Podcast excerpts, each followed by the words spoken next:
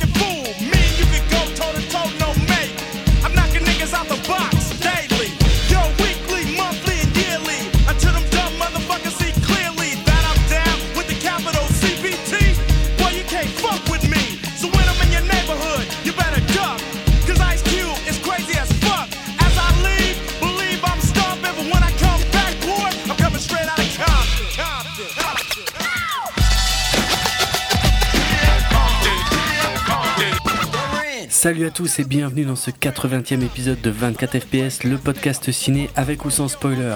Moi c'est Jérôme Moi, c'est Julien. et euh, en cette période pas euh, très chargée en, en blockbuster, ce qui est pas plus mal aussi hein, de temps en temps, euh, donc on va, on va pouvoir s'occuper de quelques plus petits films. Enfin petits films, je sais pas si c'est le cas ici parce que c'est, il a quand même bien bien bien cartonné aux États-Unis parce que je crois que ce, je pense que c'est moins le cas chez nous quand même. Euh, donc on va euh, parler du film Straight Outta Compton, euh, le, le biopic du groupe de rap NWA, groupe de rap, un des plus gros précurseurs, si je dis pas de bêtises, hein, je vais expliquer ça dans un instant, mais un des plus gros précurseurs du style gangsta rap et, et puis un des, un des groupes majeurs de l'histoire euh, du hip-hop, si j'ai bien suivi. Ouais. Hip-hop euh, West Coast, quoi, un peu plus. Mais... D'accord. Alors, voilà, c'est pour ce genre de précision que j'aurais peut-être effectivement euh, besoin de toi, euh, puisque je vais tout de suite faire mon mea culpa. Euh, je n'avais jamais entendu parler du groupe NWA jusqu'à il y a encore peut-être un mois ou deux. Euh, et si les noms de Ice Cube, encore Ice Cube, ça va, il a fait du ciné. Ice Cube, ça va. Hein. Ouais. Et Dre aussi. Et, et Dre, ouais, j'avais déjà un peu entendu parler. Par contre, honnêtement, Easy E, j'avais jamais entendu parler de ma vie de ce gars. Donc voilà, c'est dire mes connaissances à la base sur le sujet. Oui. Non, non, mais les deux ont eu une carrière complètement en dehors du rap, hein, je dirais. Pour Ah, Dre, mais Dre, enfin, oui, c'est vrai. Dre plus financier et, et Cube euh, acteur, quoi. Ouais, ouais, exact. Hum, mais bon, voilà. Tous ces gens ont fait leur début ensemble à la fin des années 80, donc euh, euh, dans un des quartiers de Los Angeles nommé Compton. Euh, ils ont fini donc par se rejoindre au sein d'un même groupe euh, qui, a, qui a connu une histoire assez, assez houleuse, donc que j'ignorais totalement hein, jus- jusqu'à ma vision euh, du film, et donc qui est aujourd'hui porté à l'écran alors à la base, euh, je crois que le, vraiment le tout tout tout début du projet, ce sont des scénaristes qui avaient envie de, de, de, bah, de parler de ça et qui ont, euh, qui ont été voir la, la veuve de, de Easy E, euh, qui elle a ensuite, euh, je, je résume vraiment, hein, parce que, Mhm. mais euh, qui elle a, a approché ben, Ice Cube, euh, et, et le dernier plus ou moins qui a été contacté dans cette histoire, c'est euh, c'est Dr Dre, euh, qui était pas chaud chaud d'ailleurs a priori, euh, parce qu'il y a une interview où, où il déclare, hein, je je voulais pas faire ce film, Euh, mais bon voilà. Il y a des pans de l'histoire de Dre qui ne sont pas très glorieux, hein, faut dire. Ça doit être Qui pour ne sont ça. pas très présents dans le film, mais euh, volontairement. Mais voilà. Ouais. Euh, il a quand même un historique pas, pas, top top, quoi. Bah, c'est logique qu'il ça. n'ait pas envie que ce soit à l'écran. hein. Ok. Surtout qu'en plus, il a quand même un peu. euh, il essaye de nettoyer quand même beaucoup son image depuis qu'il a Beats et tout ça. Ouais. Donc, euh, tout le côté où il battait euh, ses copines et tout ça, sont pas, c'est pas, pas top, quoi. Pour, Ouais. je crois que d'ailleurs, ça avait fait. ça avait fait un peu les news quand Apple a acheté Beats parce que Oui. Mm. il donnait de l'argent à quelqu'un qui avait été euh, jugé coupable, quoi, de, de- de- de trucs comme ça. Je sais plus que la réponse de Tim Cook, mais ça avait été très euh, politiquement correct, quoi. Mais ils ont encore rebondi dessus, euh, là, quand le film est sorti récemment, où, euh, où, il, où Dre a fait son mea culpa euh, par rapport à ce qu'il a pu faire, même si c'est pas vraiment montré dans le film. euh, Et que Apple s'est félicité euh, de ça, euh, du, du fait que voilà, qu'il bah, qu'il fasse son mea culpa et qu'ils sont très heureux de bosser avec lui aujourd'hui, euh, machin. Bon, bref.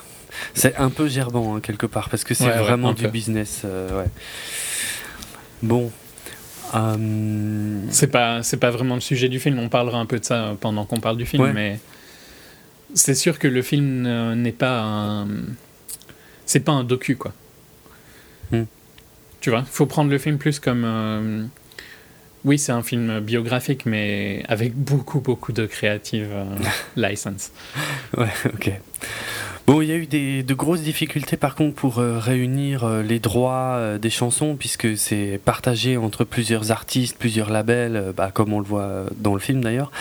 Mais enfin, ils ont plus ou moins réussi à, à finir par se mettre d'accord.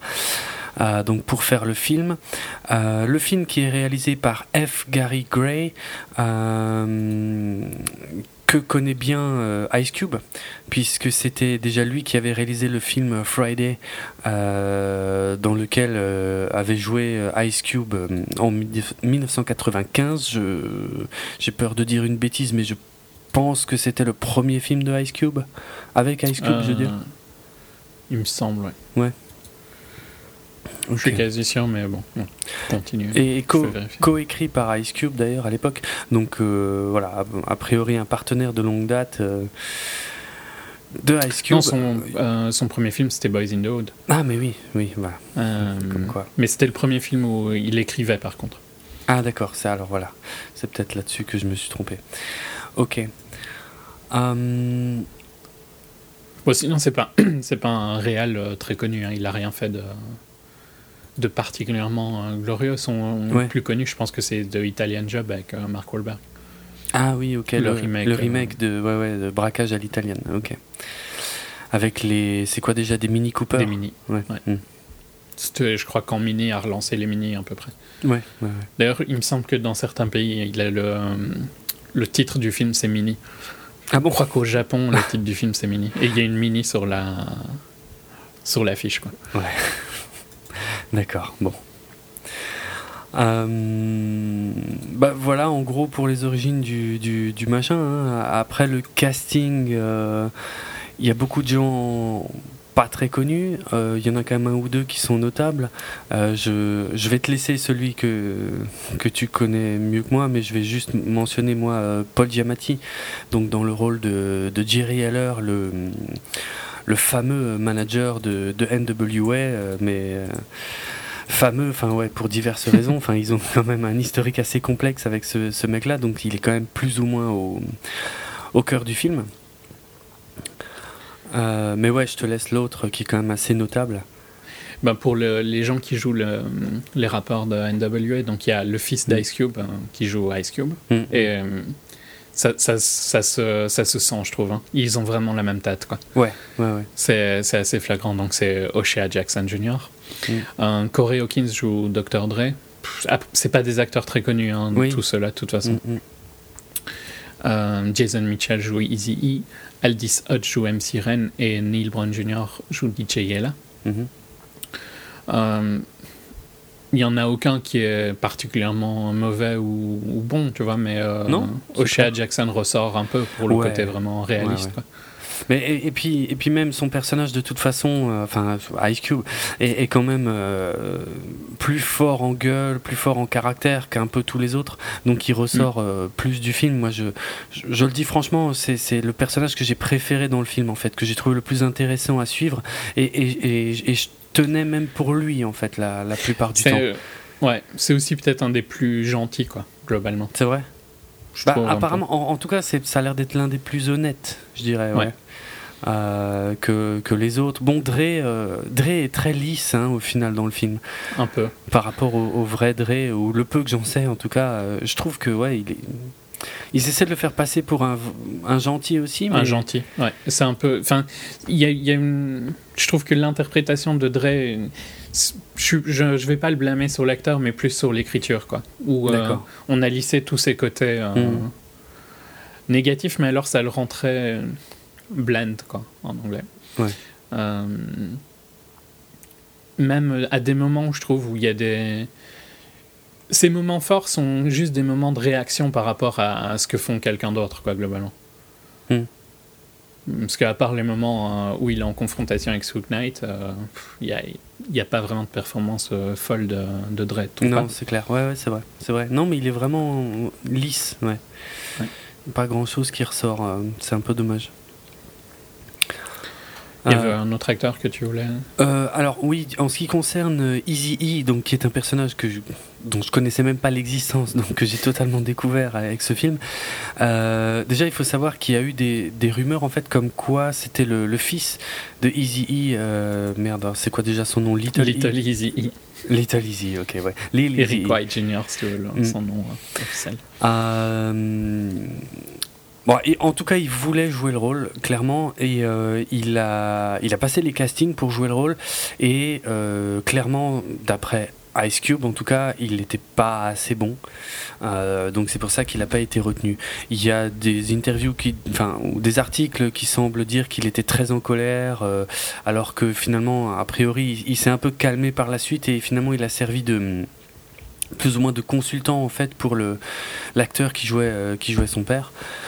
Euh, donc voilà, au final ça s'est bien passé, mais c'est vrai qu'au départ il était question que Lil Easy E joue Easy E et que le fils d'Ice Cube joue Ice Cube. Bon, il y a que le fils d'Ice Cube qui, le, qui a eu le rôle. euh, apparemment ils ont quand même fait des castings pour le rôle d'Ice Cube et euh, parce que Ice Cube ne voulait pas que euh, voilà que ça passe pour du Ouais, ouais, que népotisme. soit.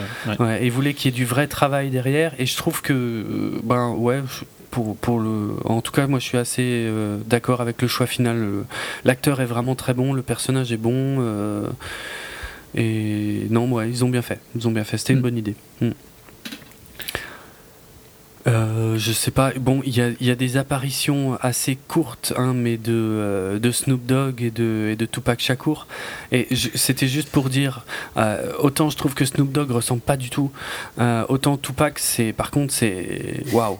Ben, on le voit moins aussi, hein, Tupac. Tu le vois dans le studio. Ouais, je sais, c'est une scène. Il y a deux lignes, quoi, tu Ouais, vois. ouais. Snoop Dogg, tu le vois un peu plus. Oui, oui. Enfin, il a deux, trois scènes, pas plus hein, non plus. Non, non, mais c'est quand même plus que celle de Tupac, quoi. Tupac, Mhm. c'est plus un caméo, quoi. Ouais, clairement, clairement. C'est quand même sur la fin, de toute façon, de, de Death Row. Ouais. Euh, c'est pas- c'est moins choquant, quoi. Il semble que l'acteur qui interprète, donc Mark Rose, qui interprète euh, Tupac euh, dans le film, euh, était déjà pressenti pour, un, pour un film sur Tupac, en fait, qui n'a jamais vu le jour il, y a, il y a quelques années. Et bon, en tout cas, physiquement, tu vois, autant Snoop Dogg, en, en gros, tant qu'ils n'avaient pas dit son nom, je savais pas que c'était lui. autant Hein Tupac, ah, ah ouais, eh, eh, eh, dès que je l'ai vu, je me suis dit, waouh, putain, c'est Tupac, quoi. Mais c'est le bandana aussi, non, qui aide. Oui, oui, sûrement, c'est vrai, c'est vrai. Mais quand même, franchement, il y a un truc. Bon, si tu veux, je peux, je peux me ridiculiser totalement et, et- et t'avouer que euh, j'ignorais totalement que le titre California Girls était euh, un titre de Tupac avant de voir le film. Alors que je connais, je connais ce morceau, forcément. La chanson. euh, qui ne le connaît pas, mais euh, je savais pas que c'était lui. Tout ce que je savais sur Tupac, c'est que c'était un rappeur et qu'il était mort, hein, jusque-là. Donc, voilà. Au secours. Bon, euh, le film a cartonné aux États-Unis, euh, puisque pour un budget initial de, de 28 millions de dollars, euh, il, il s'approche des, des 200 millions de box-office. Mm. C'est 160 aux États-Unis, euh, une trentaine. Ah, c'est 160 rien qu'aux États-Unis Ah ouais, en effet. Ouais. Donc, ouais, ok, c'est vraiment là-bas, quoi. Ouais, ici, bon. Je sais pas, pourtant le film est très bon, en fait. Hein, euh, Ouais, ouais, non, le film est bon et tout, mais bon, c'est Oui, c'est culturel. c'est quand même pro, enfin c'est pas pro-américain, mais c'est euh, plus, ça vise plus ce public-là, quoi. Ouais, oui, forcément. Hmm. Euh, Ouais. euh, Je sais plus combien il avait fait. J'essaye de me rappeler, mais euh, 8 Mile, je sais plus combien il avait fait. Il me semble qu'il avait bien marché hein, à l'époque. Ouais, Mais- il, bah, il était sorti à une bonne période en fait pour euh, où Eminem était populaire dans le monde entier, Ouais. donc je pense qu'il a mieux marché à l'international. 242 en total, euh, 8 Mile. Ah ouais. Ouais, et puis voilà, NWA, ça fait quand même longtemps. Donc si t'es pas Ouais. fan du style, tu t'y penses pas vraiment. Il y a plein de gens qui, euh, qui vont avoir grandi sans avoir euh, entendu parler de NWA. Mhm. Donc, euh, de fans de rap actuel, quoi. Ouais, ouais. C'est pas.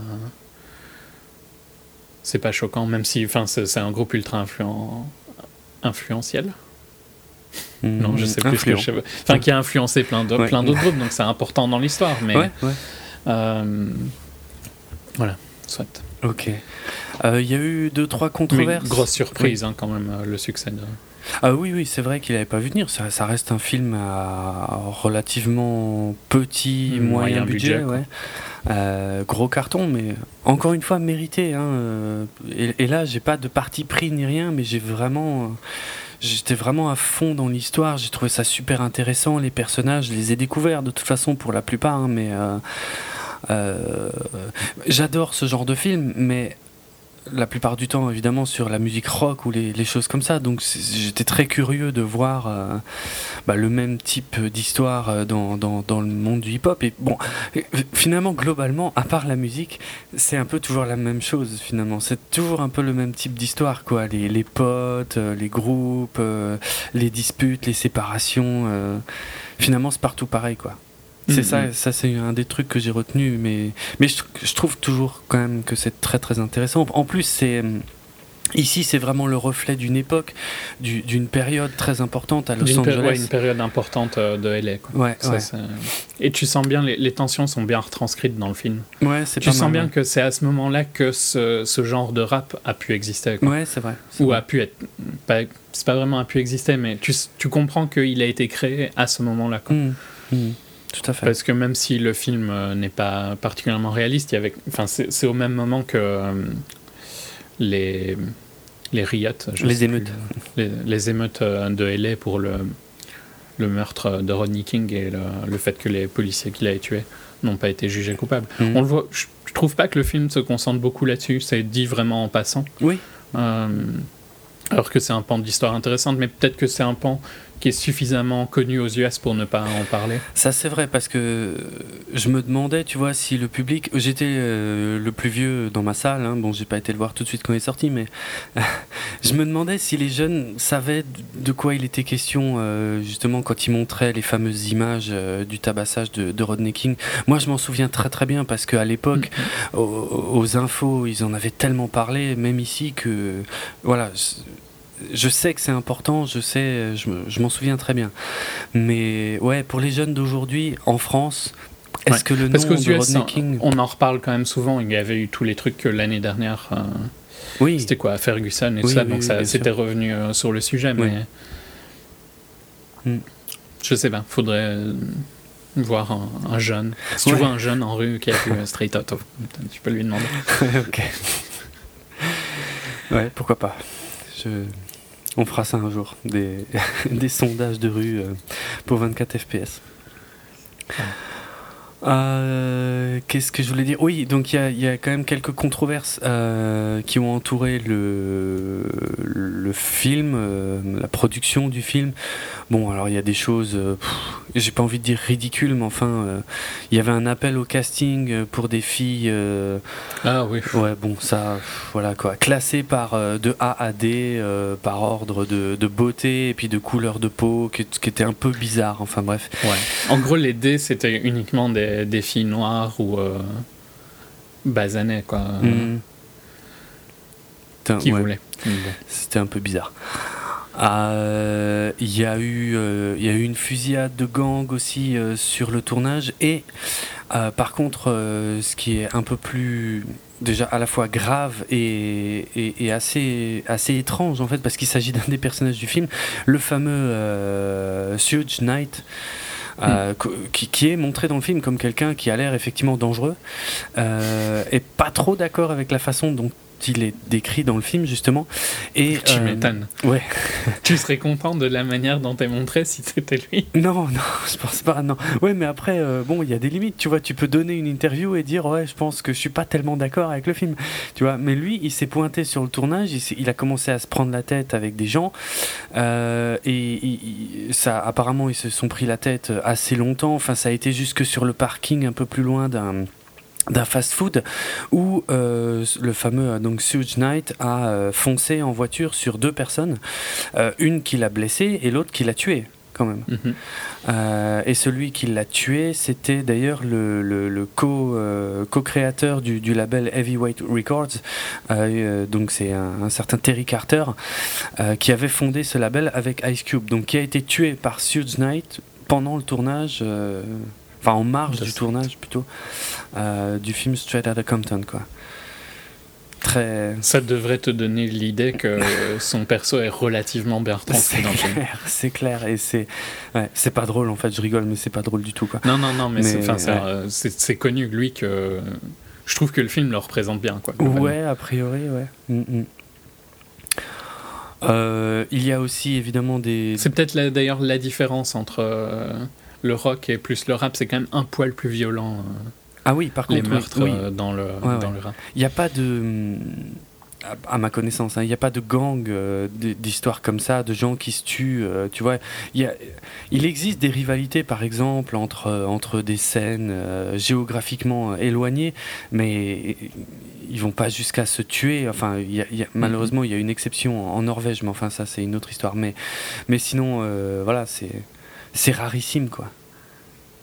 Mais il n'y a pas tout le côté Bloods and Crips euh, aussi, Ouais, dans- ouais. qui joue beaucoup sur euh, Compton, quoi. Ouais, forcément. ouais. Mm, mm. Euh, parmi les polémiques, il y a aussi, euh, alors ça c'est très très très américain pour le coup, euh, le, le mini scandale, la casquette des Sox euh, de Easy E, si je dis pas de bêtises, qui arbore un logo des, des Sox euh, qui est impossible en 1986 puisque l'équipe n'a choisi ce logo qu'à partir de 1991. Voilà. Euh, bon, là, franchement, hein. ah ouais. Mais euh, franchement, ça leur a vraiment pas plu hein, là-bas, a priori.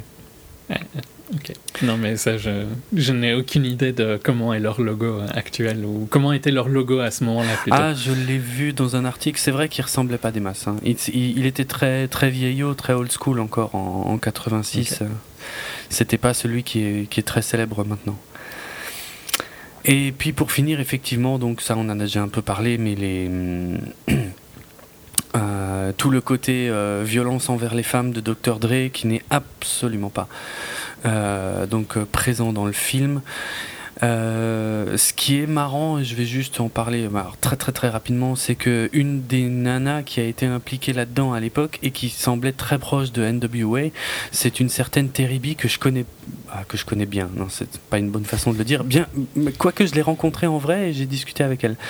Euh, mais je- en fait, j'ignorais je vais totalement. t'accorder que tu la connais bien alors. Non.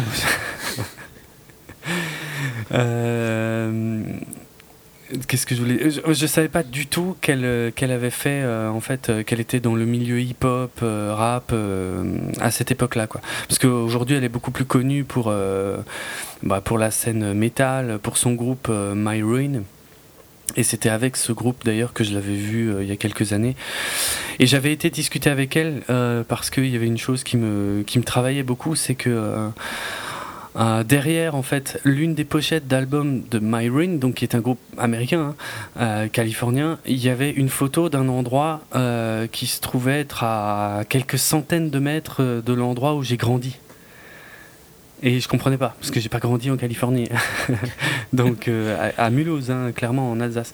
Donc voilà, je comprenais pas et j'avais été lui demander comment comment ça se faisait et elle était elle était toute. en plus, c'était pas du tout en Alsace le concert en question.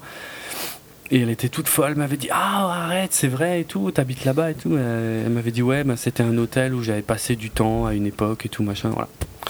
Hallucinant, quoi. Je veux dire, tu suis une artiste, tu lis des interviews dans les magazines, un jour t'as l'occasion d'aller la voir en concert et puis là, elle te sort que. euh, qu'elle a vécu dans un hôtel à quelques centaines de mètres de chez toi pendant une période Sympa. de sa vie. Ah bon? Ok. Et donc, la même euh, a, euh, a subi aussi les coups de, de Dr. Dre euh, à l'époque. Voilà. Tout ce côté-là, c'est clair qu'il est pas du tout. Tout comme le. Ouais, globalement, je trouve que c'est les deux plus gros trucs qui, qui manquent dans l'histoire. C'est les réalités sur Easy E Hmm. qui sont pas. C'est pas très réaliste par rapport à, à ce qui s'est vraiment passé. Je pense que c'est presque. Je la vois un peu comme une lettre d'excuse euh, de Dre et de euh, Cube euh, pour Ouais. lui, quoi, tu vois. Ouais. Et euh, bah, tout le côté, tous les côtés négatifs de Drake sont assez effacés, quoi. Mhm. Mhm. Mais on en parlera quand on est dans le film. Ouais, euh, de toute façon, j'ai un. Comment Ce qu'on pourra faire dans la deuxième partie, j'ai un, un point assez précis en fait des choses qui sont fausses ou, ou exagérées dans le film et d'autres qui au contraire sont a priori euh, assez vraies. Mais euh, voilà, bah sinon, de toute façon, on va passer rapidement à la seconde partie, je pense. T'as puisque- bien, oui, donc t'as bien aimé. Ouais, ouais, ouais, j'ai vraiment bien aimé, j'ai trouvé ça super intéressant. J'ai honnêtement, j'ai- même, même la musique m'a plu en fait. Euh, Bah, c'est- ça me fait plaisir parce que pour une fois, euh, t'écoutes de la vraie musique. je, je relèverai pas ça. Et, euh, et je dirais que par contre, Donc quand- même pour quelqu'un qui a mauvais goût en musique, euh, Ah, tu putain. conseilles le film. oui, je relève pas. hein. Enfin, je Non, me non. retiens, mais J'essaye, tu vois, mais ça, ça ne marche pas, ça ne prend pas. Euh, quand j'étais ado, j'écoutais un petit peu de Run DMC et merde, il y a un autre groupe, j'arrive pas à retrouver le nom, ça me fait chier. Terminator X, ça te dit quelque chose? Parce que je sais qu'il y avait un gars qui s'appelait Terminator X qui jouait dans ce groupe. C'est un groupe de rap très très connu de l'époque, des années 90 et tout, mais maintenant, euh, je pense qu'ils sont plus actifs depuis très longtemps, mais enfin bref. C'était dans Public Enemy. Public Enemy, merci beaucoup. Ouais, donc tu vois, j'aimais bien ça, mais après, j'ai jamais. euh, je connais un, deux morceaux de, de quelques groupes vite fait, tu vois. Et, et j'aime j'aime encore assez bien les sonorités des instrus, en fait, de l'époque. De cette époque, en fait. Ah, aujourd'hui, non, aujourd'hui, c'est vrai que je, je peux pas. je peux difficilement écouter ça. Mais, euh, mais là, dans les, dans les titres de NWA, franchement, il y en a un ou deux que j'ai vraiment, vraiment bien aimé, quoi. Après, c'est un peu, tu vois, Public Enemy et euh, Run DMC, c'est euh, du East Coast, quoi. Ah, c'est East Coast, Le ça son est un peu différent. D'accord. D'accord. Donc je viens de dire une horreur. Ok. Non, non, mais enfin, tu peux aimer les deux. Moi, Oui, j'aime oui, bien, euh, j'aime bien les deux, mais Ouais. c'est, euh, ouais, c'est pas. ok. Et c'est, c'est un peu plus vieux, hein, Public Enemy et Run DMC. Ouais. Euh, ben, Oui, c'est- NWA, c'est 88, hein, il me semble, Euh, tête. oui, oui, alors que les autres, moi je les ai connus euh, plutôt. Enfin, quoique Run DMC c'est assez ancien aussi, mais euh, Public Enemy, j'ai connu ça au milieu des années 90, donc c'était vraiment déjà une deuxième, voire une troisième vague, euh, clairement. Ouais, ok. clairement. Parce que c'est les deux, je pense qu'ils sont tous les deux début des années 80, donc il y a, a 5-6 ans de différence Hmm, entre, entre leur création. Quoi. Ok. Donc ouais, voilà, à voir. Moi, je trouve même, euh, même si on connaît rien à ce milieu, euh, je trouve que c'est un pan de l'histoire de la musique qui est, qui est- qui est super intéressant.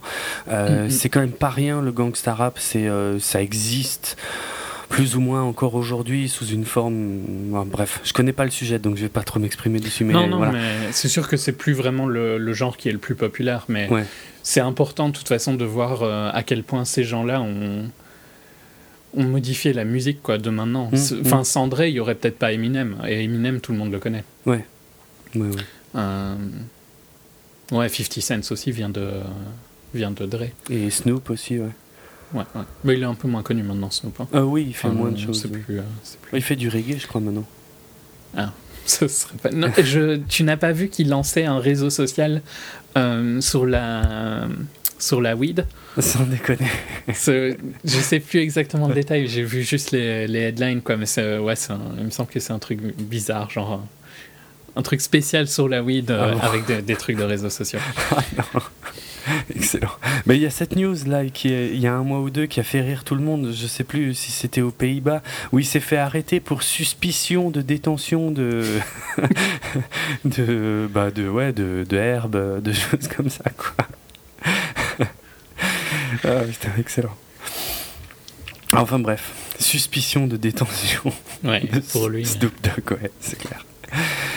Bon, enfin voilà, à voir. Je pense, euh, c'est un, c'est un bon film, c'est des bons, des bons Et acteurs, des bons que persos. si on retire même, tu vois, le, le côté que hum, on parlera des, des, des, des vérités qui ont été oubliées ou des changements par rapport à la, à la réalité. Ouais. Mais je trouve que globalement, ça renforce le film. En tant que film purement, tu vois, si, si, c'était- si c'était pas un biopic, c'est un très bon film, quoi.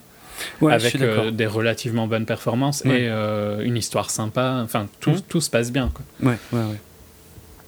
Donc en tant que purement film, si on s'en fout même de l'histoire, je trouve que c'est un film sympa à voir. Ouais. Tout à fait. Ok. Ben, euh, signal sonore pour le coup. Et on rentre euh, tout de suite dans le vif du sujet avec euh, le personnage de Easy E. Alors je dois t'avouer que le fait qu'ils aient incrusté euh, leur nom au fur et à mesure euh, au Ça début, en fait. Ouais, quand ils sont présentés. Bah oui, surtout moi, tu vois, qui les connais pas Mhm. du tout. Et je les aurais peut-être pas vraiment reconnus. euh, notamment Dre, où je trouve qu'il a une tête beaucoup trop gentille dans le film par rapport Ouais. à, à sa vraie tête. Euh, ouais, ouais, j'aurais eu un peu de mal. Mais donc, euh, ouais, on, suit euh, Easy E dans un deal qui, qui tourne mal, quoi, à Los Angeles, qui permet euh, d'introduire le fait d'ailleurs que Easy était, était l'un des seuls à être un vrai euh, gangsta dans le groupe. Euh, puisque je me suis quand même un peu renseigné, a priori seul euh, I et hum, Ren étaient euh, membres de gang. Euh, les autres n'avaient rien à voir euh, avec tout ça, quoi. Mhm. Donc voilà, ça introduit un peu ça, ça introduit le- le- le- l'ambiance aussi à, à LA, euh, les descentes de flics, euh, mais euh, assez, assez violentes. Oui, ça nous rentre dans l'univers dans lequel il vivait assez bien. Ouais, ouais, c'est ça. Alors que l'introduction de, de, de Dre, elle est quand même assez différente. C'est il, mixe et sa mère est pas contente parce qu'il gagne pas assez d'argent et, euh, et qu'elle voudrait qu'il soit. Enfin, tu- enfin, d'après le film, hein, tu, tu comprends que c'est un gars, un gars bien, quoi, qui essaye juste de, de, de, de faire un peu de musique, quoi. C'est pas. Je suis d'accord que c'est un peu son, son tout son personnage est un peu plus euh, un peu trop lisse, un peu trop parfait, quoi, Ouais. un peu trop gentil. C'est clair. Mais bon. Mais je connais pas assez les détails de l'époque, mais bon, j'ai cru comprendre. Mais même dans le film, en fait, j'ai trouvé que ça se sentait un peu que. Il, il- a l'air trop gentil par rapport aux autres, alors ça fait un peu bizarre. Euh, Mais les deux, les deux- ça, ça se sent quand même que le film est produit par Cube et Dre parce que c'est. Au final, Cube s'en sort mieux parce qu'il est, il Oui. a moins, il a, je sais pas, il est plus réel, on dirait. Euh, mais globalement, c'est quand même les deux gentils, quoi. ouais. Ouais. Ah ouais, mais. ouais, les autres autour d'eux sont quand même beaucoup plus, euh, beaucoup plus négatifs que deux. Ah ouais, c'est clair, c'est clair. Hmm. Et quand tu, quand tu vois que c'est produit par eux, que, que Dre sort un album en même temps, que Cube sort un truc en même temps, enfin, Ah tu ouais. sens bien que c'est ultra contrôlé comme. euh, Ouais. C'est dommage, ça. C'est pas, c'est pas très honnête, je trouve. Mais je trouve pas que ça gêne dans le film, tu vois. Non, non, pas trop, mais heureusement. Heureusement. C'est plus si tu fais une analyse par rapport à la réalité, mais si tu regardes juste le film, ça me choque pas. Hmm. Euh, Ouais, à part, qu'il a l'air un peu trop gentil, quoi, Dre. Mais, Ouais. mais c'est aussi le visage un peu du mec euh, qui, qui Ouais, l'air clairement, très doux. clairement. ouais. Tiens, l'introduction de d'Ice Cube est un peu plus sympa parce qu'en plus il dit pas un mot. Euh, c'est juste, tu sais, il est dans un bus en train d'écrire ses textes Mhm. et euh, et il y a des gamins qui font des signes, il y a des membres de gang euh, qui arrêtent le bus, qui montent dans le bus et qui menacent les gamins avec un flingue.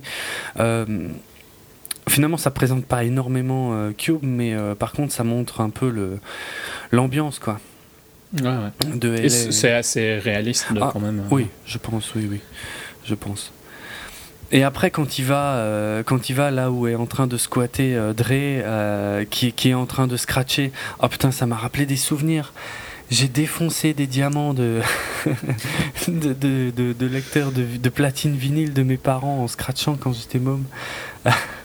T'aurais pas cru ça, hein? Non, Ouais. Mais je je- suis surpris. Ah ouais, mais... Bah, parce que je ne savais pas qu'il fallait des diamants spéciaux qui pouvaient aller dans les deux sens en fait. Donc j'en ai, j'en ai explosé un ou deux, et puis ça, ça coûtait. C'était pas donné, il me semble. C'est, enfin, bon, en tout cas, c'est ce que mon père me disait. hein. Mais je crois que c'était quand même pas donné. Après, t'avais des diamants de merde et peut-être des diamants un peu. Un peu. Et un oui, peu- il y avait sûrement différentes gammes. Ouais, ouais. T'as-il acheté des diamants qui pouvaient aller dans les deux sens Non. pour que tu scratches Non, parce que la platine n'était pas du tout faite pour. C'était une vieille Bah, platine. ouais, mais T'imagines, il a peut-être empêché que tu deviennes rappeur plutôt que Peut-être, métalleux. c'est vrai. c'est vrai, c'est une bonne analyse. Exact. bon, il y a, hum, il y a un truc très intéressant où, le- film commence à aller plus loin dans le contexte, c'est quand, justement, quand, quand Cube ressort de, de, cette maison où il se fait, euh, il se fait contrôler, euh, ils, se, ils se font plaquer. Et il y en a plusieurs comme ça, des, des scènes dans le film où ils se font euh, contrôler par les flics, les flics qui sont très très durs avec eux, quoi.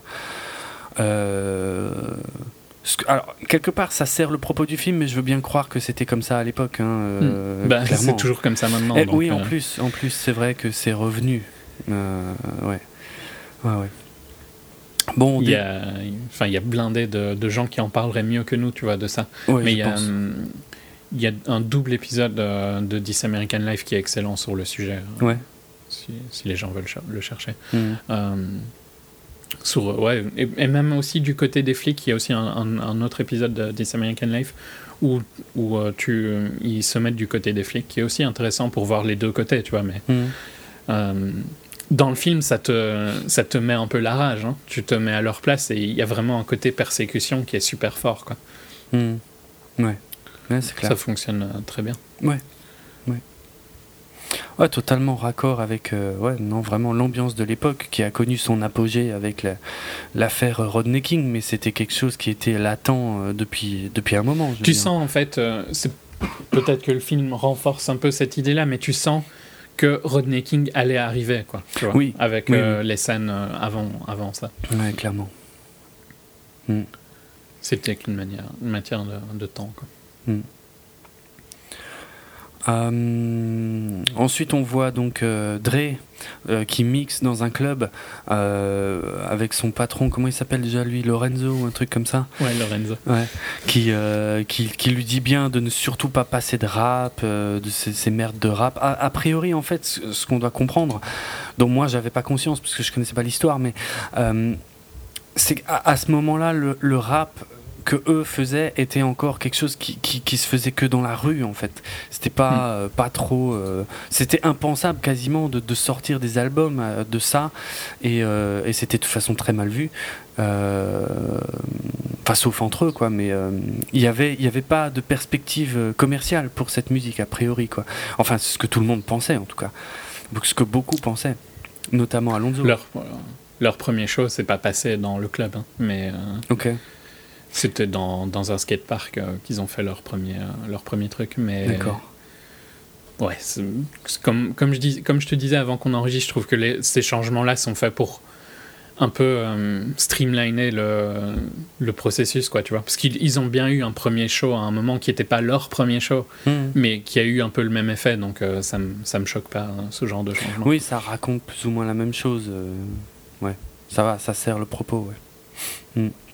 Bon, ce qui est aussi important, c'est le, moment où Dre, en fait, euh, approche euh, Easy E parce parce qu'il a du fric et il lui dit voilà, euh, nous on fait de la musique, toi t'as le pognon, est-ce qu'on pourrait pas faire quelque chose ensemble, quoi, et essayer de, de- produire et de faire un album et de le sortir, quoi.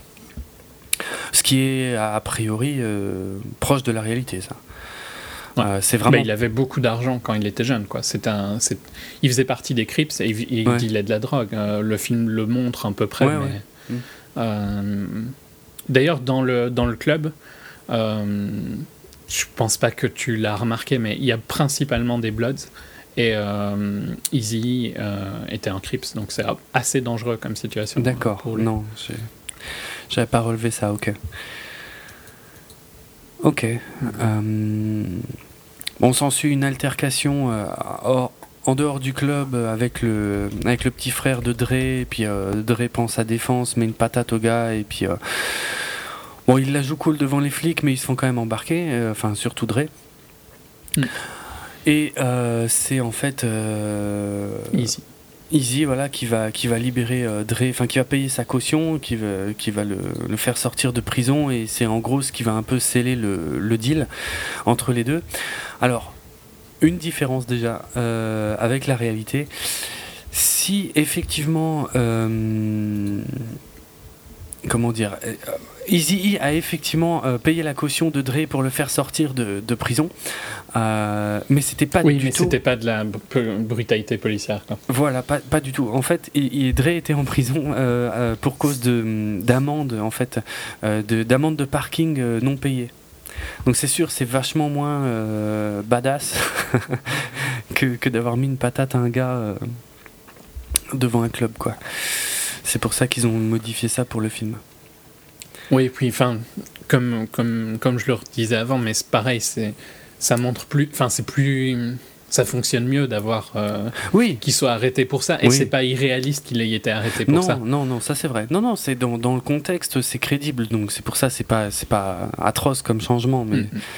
c'est juste que par rapport à la réalité, ça, ça me fait un peu sourire, quoi. Ouais, ouais, c'est sûr.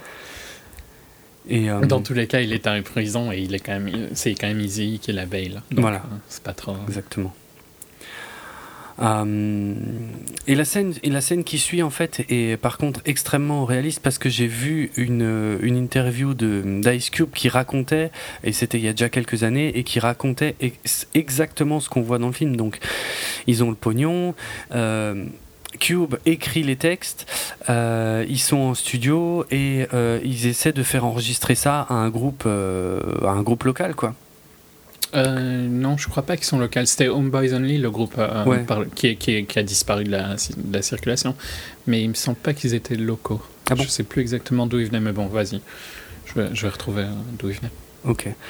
Euh, et puis ça fonctionne pas, ils se prennent la tête, euh, et puis le groupe finit par se barrer du studio.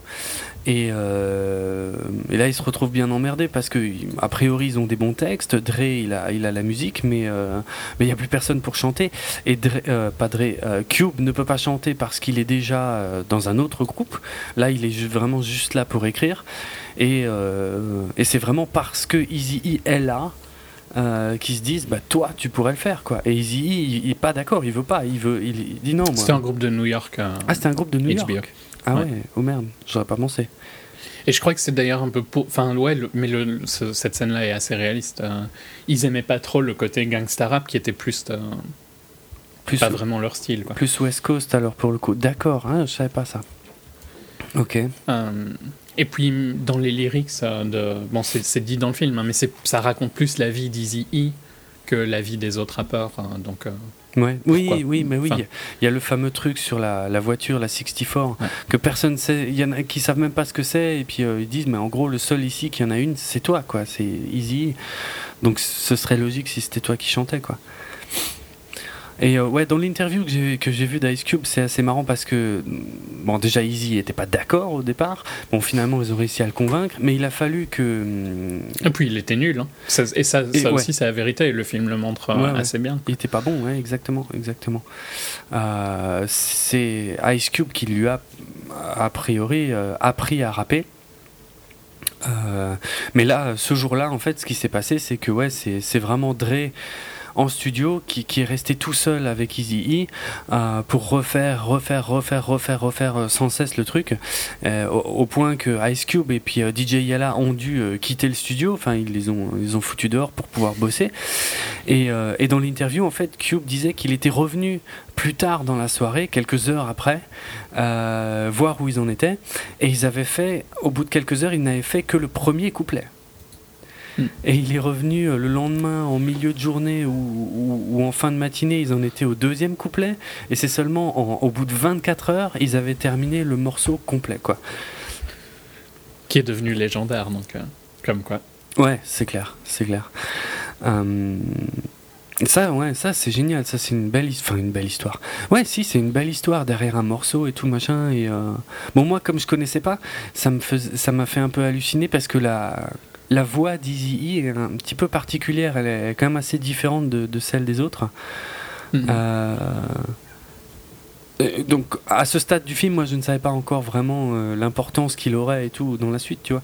Ok. Donc euh, Ah, j'ai trouvé ça sympa, tu vois. C'est des histoires, des, des hits énormes qui naissent de. de Ouais, de ré... enfin, ouais, de... par chance. de- quoi, ouais, quasiment, ouais, c'est clair. Ouais. Mais ça, c'est souvent aussi pareil dans, dans à peu près tous les styles de, de musique, hein, Ah dans oui, tous les biopics un peu, c'est un peu euh, récurrent. Il y a beaucoup d'histoires comme ça, j'en connais effectivement plein, mais ça fait, je sais pas, ça fait toujours plaisir quelque Oui, part à voir.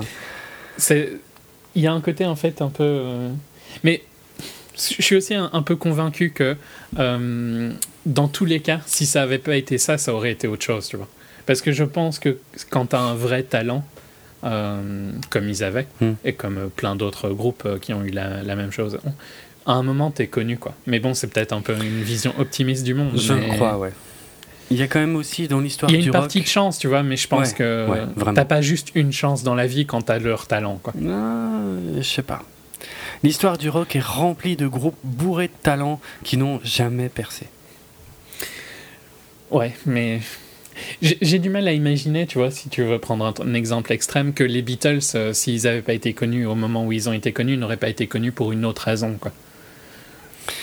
C'est quand même, ouais, c'est vraiment une histoire de, pas de coïncidence, mais d'occasion. Je veux dire, euh, il rencontre, euh, le producteur George Martin. Effectivement, ça, ça change tout, mais euh, ils auraient pu euh, finalement, bon, ils se, ils se sont fait virer de Hambourg. Tu vois, ils ont quand même, ils ont quand même joué longtemps à Hambourg, les Beatles, avant Ouais, d'être ouais, connus. Et, et- et là, c'était juste un petit groupe de clubs finalement que personne n'en avait rien à foutre. Quoi. Ils sont rentrés euh, la queue entre les jambes parce que parce qu'ils se sont fait choper parce que euh, George Harrison était était euh, trop jeune. Euh, mais ils avaient rien. Et pourtant, ils, ça faisait des mois et des mois qu'ils trimaient et qu'ils jouaient comme des fous. Je sais pas, c'est vraiment une histoire de. Ouais, quasiment une coïncidence. George Harrison se serait pas fait choper à ce moment-là, il serait pas rentré à ce moment-là, ils auraient pas rencontré George Martin, le producteur, à ce moment-là, euh, qui n'aurait peut-être pas eu Mais envie je de les comprends ce que tu dis, tu vois, parce Tu que vois, je suis d'accord. euh, mais j'ai une vision un peu plus optimiste en me disant que si ça avait pas été ce moment-là, ça aurait été un autre moment. Je suis pas sûr. C'est- ça dépend si en fait si est-ce qu'ils auraient abandonné à ce moment-là ou pas tu vois ou est-ce que l'envie de, de continuer à essayer euh, aurait été là? C'est un peu mais mais euh, enfin tu vois mon avis? Mon avis euh, juste sur euh, de l'idée que si tu as beaucoup de talent euh, c'est logique d'être découvert à un moment mais c'est pas forcément réaliste hein, c'est juste que je préfère penser comme ça J'aimerais que ce soit vrai, mais franchement, il y a tellement d'histoires qui prouvent le contraire. C'est vraiment. euh, c'est souvent un moment qui scelle le Oui, truc. C'est- euh, le cas dans quasiment tous les trucs connus hein. ouais. tous les trucs connus qui ont du talent, parce que les autres, à l'inverse, c'est plutôt créé, quoi. Oui, ça c'est clair. Pas, ouais, ça en- ça c'est encore autre chose, effectivement. ouais. Les trucs créés de toutes pièces, là, c'est pas un moment, là, c'est oui, c'est une volonté dès le départ. Donc, euh, Ouais. et c'est pour ça que ça souvent, euh, ça tient moins longtemps la route, quoi. Forcément. Euh, ouais, enfin bon, il faut pas me lancer sur les Beatles, sinon je te fais toute l'émission dessus. Donc ouais, ils créent leur label, euh, Ruthless Records. Euh, ils sortent leur, euh, ils sortent leur disque. Alors j'ai pas trop bien compris, mais je pense que c'était un EP. C'était pas, c'est plus qu'un single, mais je pense que c'était pas un album complet. Je sais pas. Ça j'ai pas bien compris, j'ai pas bien saisi dans le film, pour être franc. Un EP, c'est combien de chansons? Là, là, je, Ah je montre à quel point Ah, je ne connais pas. Euh, un, bah, un EP, c'est pas forcément un, un nombre précis de chansons, mais c'est forcément moins de chansons qu'un album en tout cas. Oui, oui, mais c'est, Et un single, c'est deux, quoi.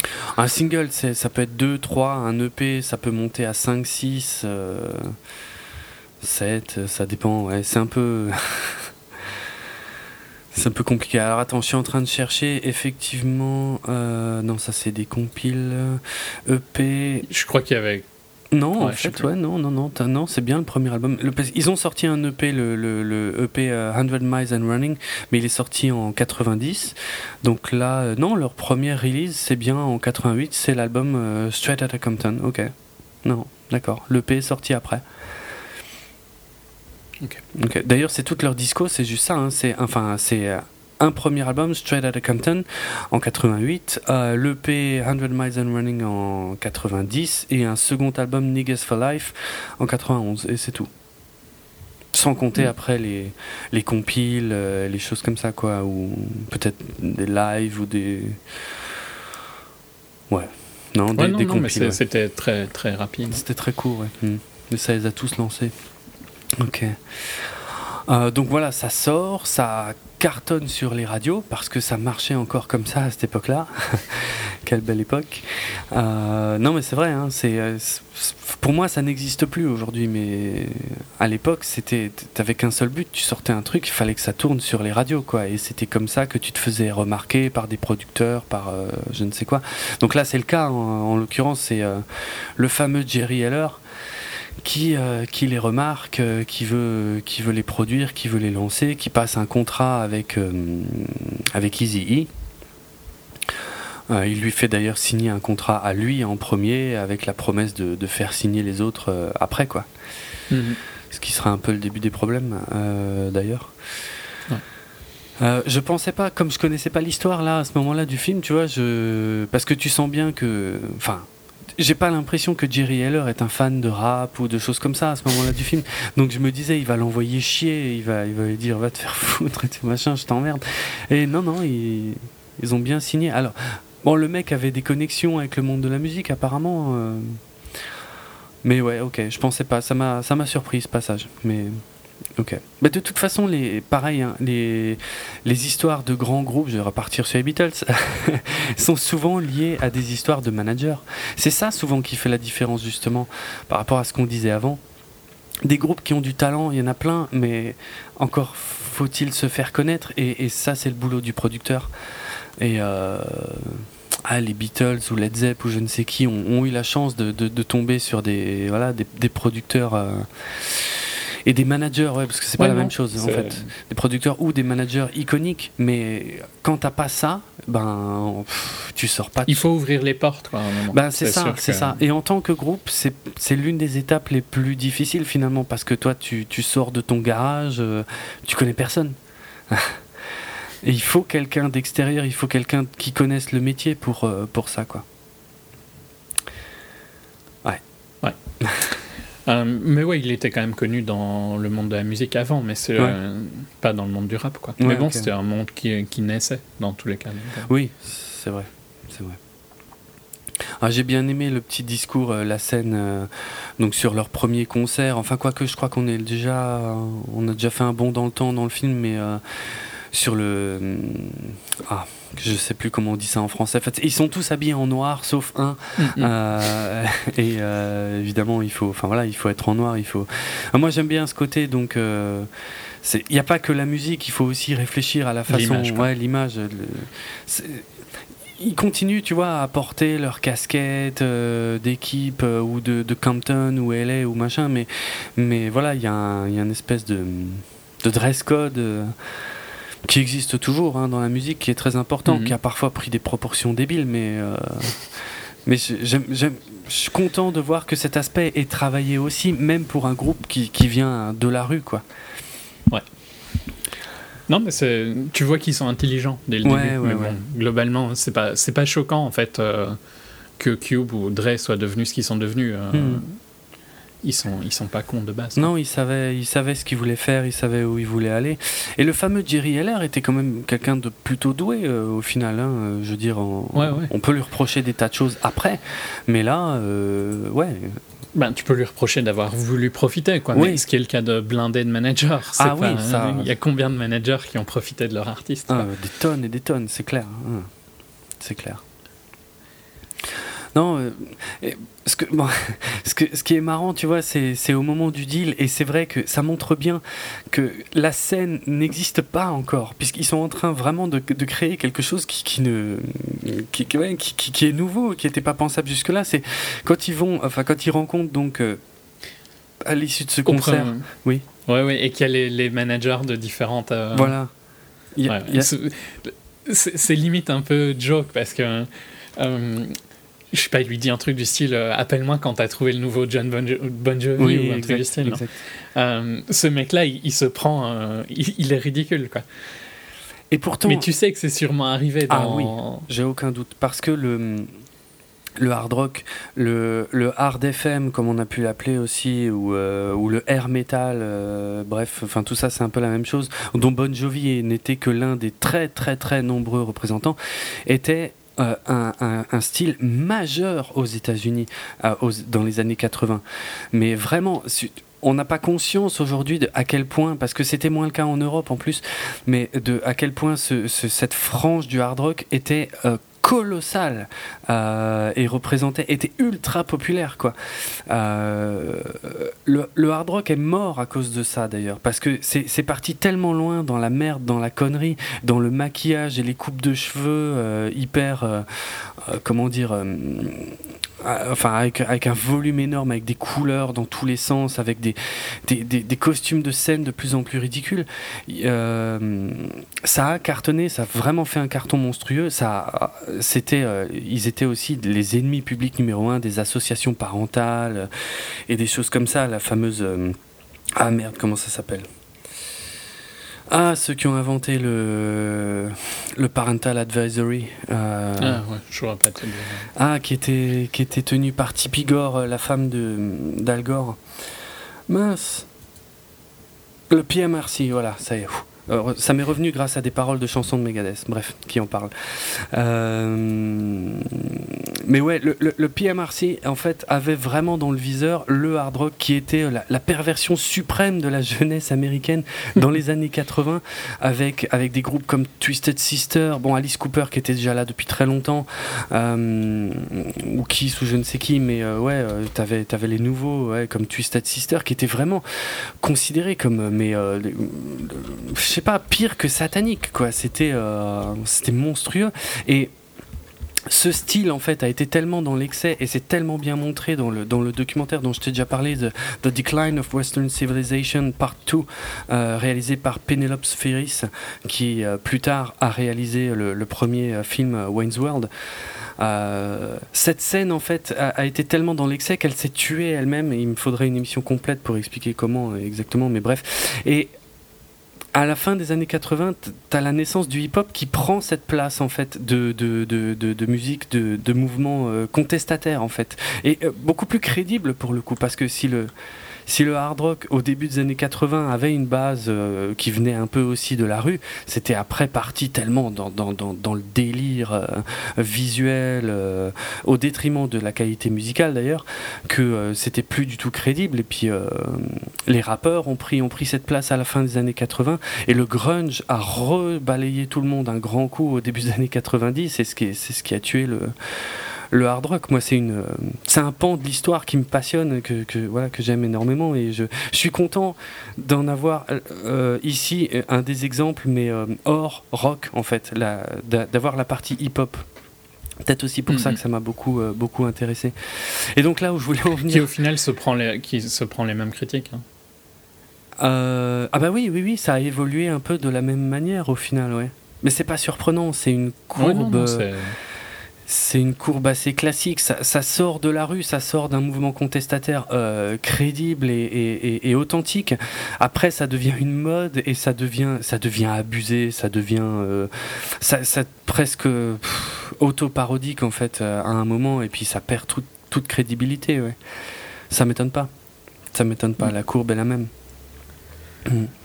Et ouais, ici en fait, quand il rencontre pour la première fois le mec de Priority Records, euh, dont, dont le seul gros contrat, euh, si j'ai bien suivi, c'était pour une connerie de, de, de chansons de, De raisin. pub, ouais. euh, c'est là que tu te rends compte que ouais, il il y a personne finalement pour les produire. Il y a, pe- il y a personne de leur milieu pour les produire. Ça n'existait Mm. pas.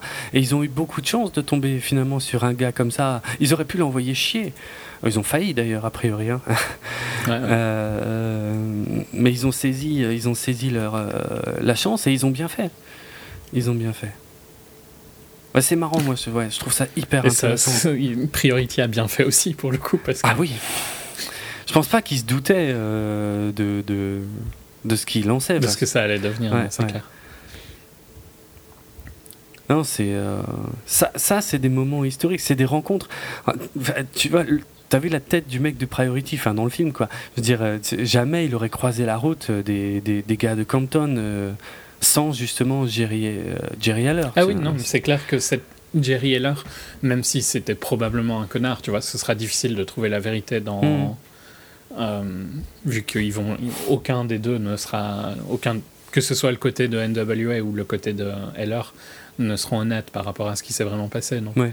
Mais c'est clair que sans lui, ça aurait été sûrement beaucoup plus difficile. Ouais, c'est clair. C'est clair.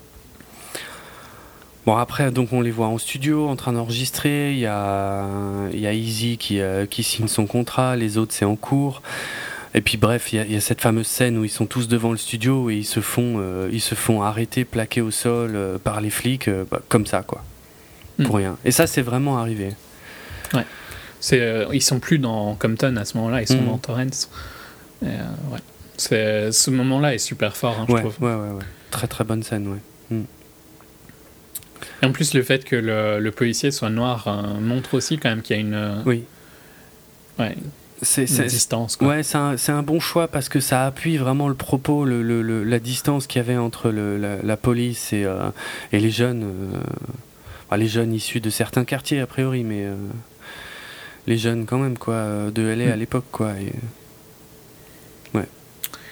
C'est fou, quoi, tu vois. On pense pas, euh, enfin, qu'on soit tous les deux, on a grandi dans des univers normaux où on Mm. n'est pas persécuté, donc euh, Ouais, ouais. c'est un peu bizarre hein, Mm. D'imaginer que, ça, que tu peux juste être là, tu vois, tu fais rien et Ouais. t'es emmerdé. Mais ça existe toujours en plus. hein. Ouais, ça existe toujours, mais on peut pas le comprendre. Non, non, c'est vrai. C'est vrai. On, on, on le vivra jamais, quoi, probablement. Ouais. Mm. On sera jamais euh, dans la situation que les minori- une minorité comme ça peut être. Ouais. Il y a bon alors par contre là le film fait un raccourci mais après je comprends pourquoi pour l'histoire mais c'est un peu menteur c'est que là tout de suite après évidemment euh, il y a euh, Ice Cube qui Ils écrivent Fuck the oui, Police. qui écrit Fuck the Police, voilà. Ce qui n'est pas du tout le cas en, en réalité parce que le euh, Ice Cube l'avait écrit en fait euh, avant euh, cet incident et, et c'est Dre qui voulait pas l'enregistrer en fait parce que euh, il avait des problèmes lui-même avec la police puisqu'il devait aller tous les week-ends en prison à cause encore une fois de ses de ses amendes impayées. Et donc, encore une fois, c'est con, hein, ça a failli pas voir le jour Ouais, à non. cause de cause d'un truc idiot, quoi. Mais oui, c'est logique dans le film que ce soit à ce moment-là. Ça, Ouais. ça a du sens. Ça s'enchaîne bien, ouais. ouais. Puis c'est, ouais, non, ça rend la scène assez, assez forte euh, pour le coup. euh, ça l'introduit super bien, quoi. Euh, alors, j'ai un petit trou sur la suite. Ouais, non, mais en plus, moi, je l'ai vu il y a un petit temps, hein, quand même, le film, donc je me rappelle, je, me- je me rappelle plus des scènes en détail. D'accord.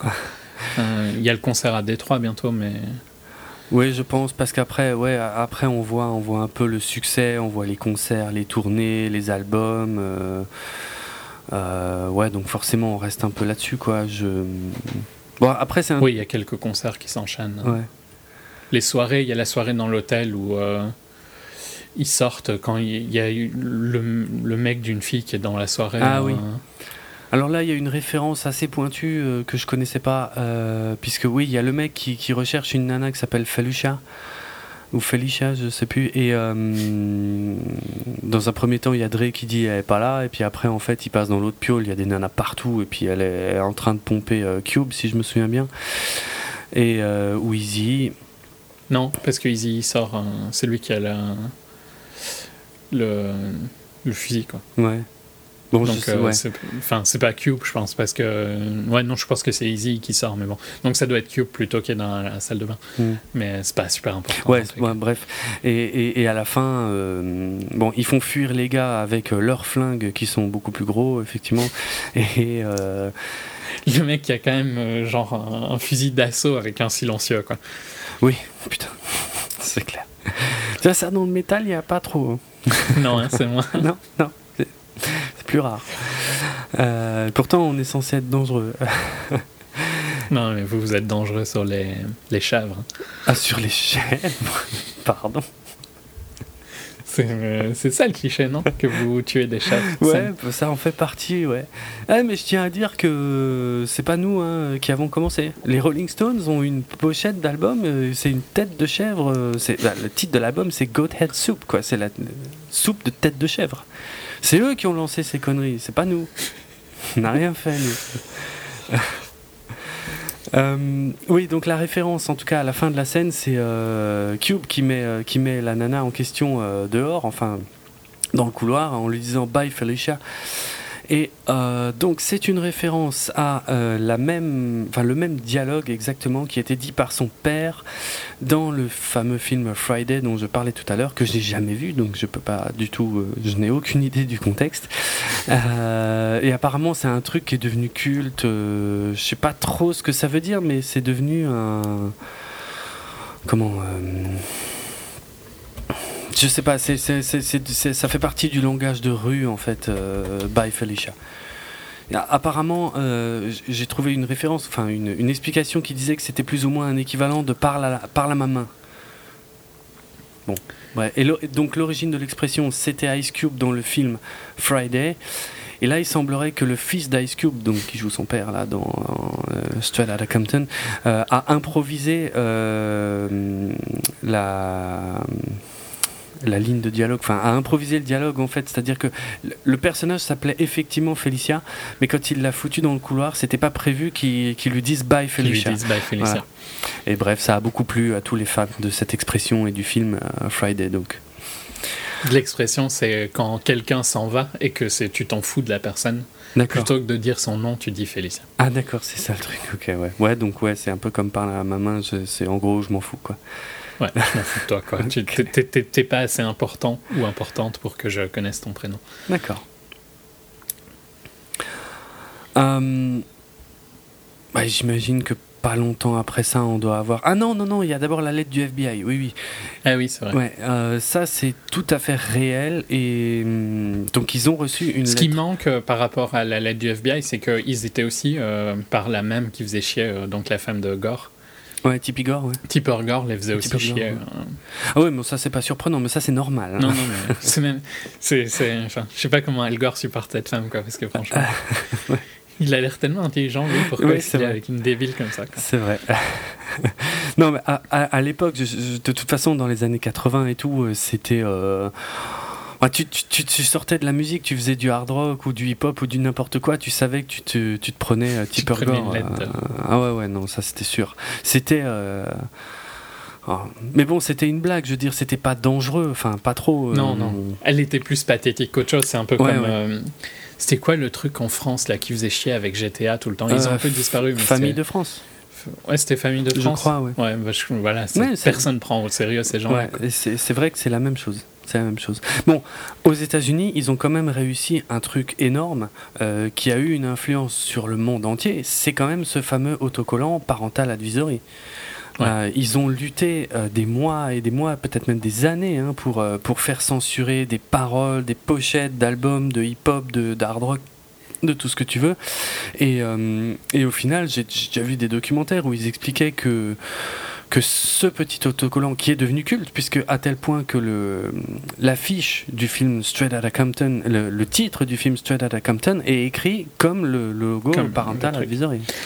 Techniquement, pour moi, ils ont fait, ils leur ont donné plus de pouvoir qu'autre chose, hein, parce que Oui. c'était presque un outil marketing Mais bien en plus. sûr. pour eux. Mais bien sûr. Donc, euh, ça montre bien la débilité de ces gens-là. C'est mais clair. C'est pas nouveau, quoi. C'est clair. Il y a. euh, Ah, en plus, il y a des détournements qui sont géniaux. Je sais pas si tu as déjà vu les autocollants qui figuraient sur les versions originales euh, des CD hum, du double album Use Your Religion des, des Guns N' Roses quand il est sorti.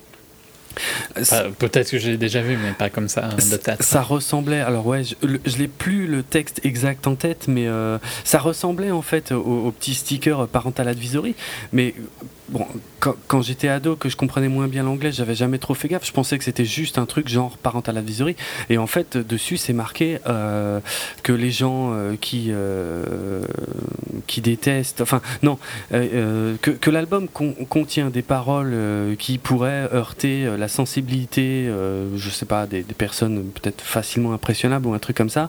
Mais la deuxième phrase, c'est marqué, ben, ils ont qu'à aller se faire foutre et aller acheter un truc dans le rayon. euh, alors maintenant, je sais plus quel rayon on prend dans la gueule.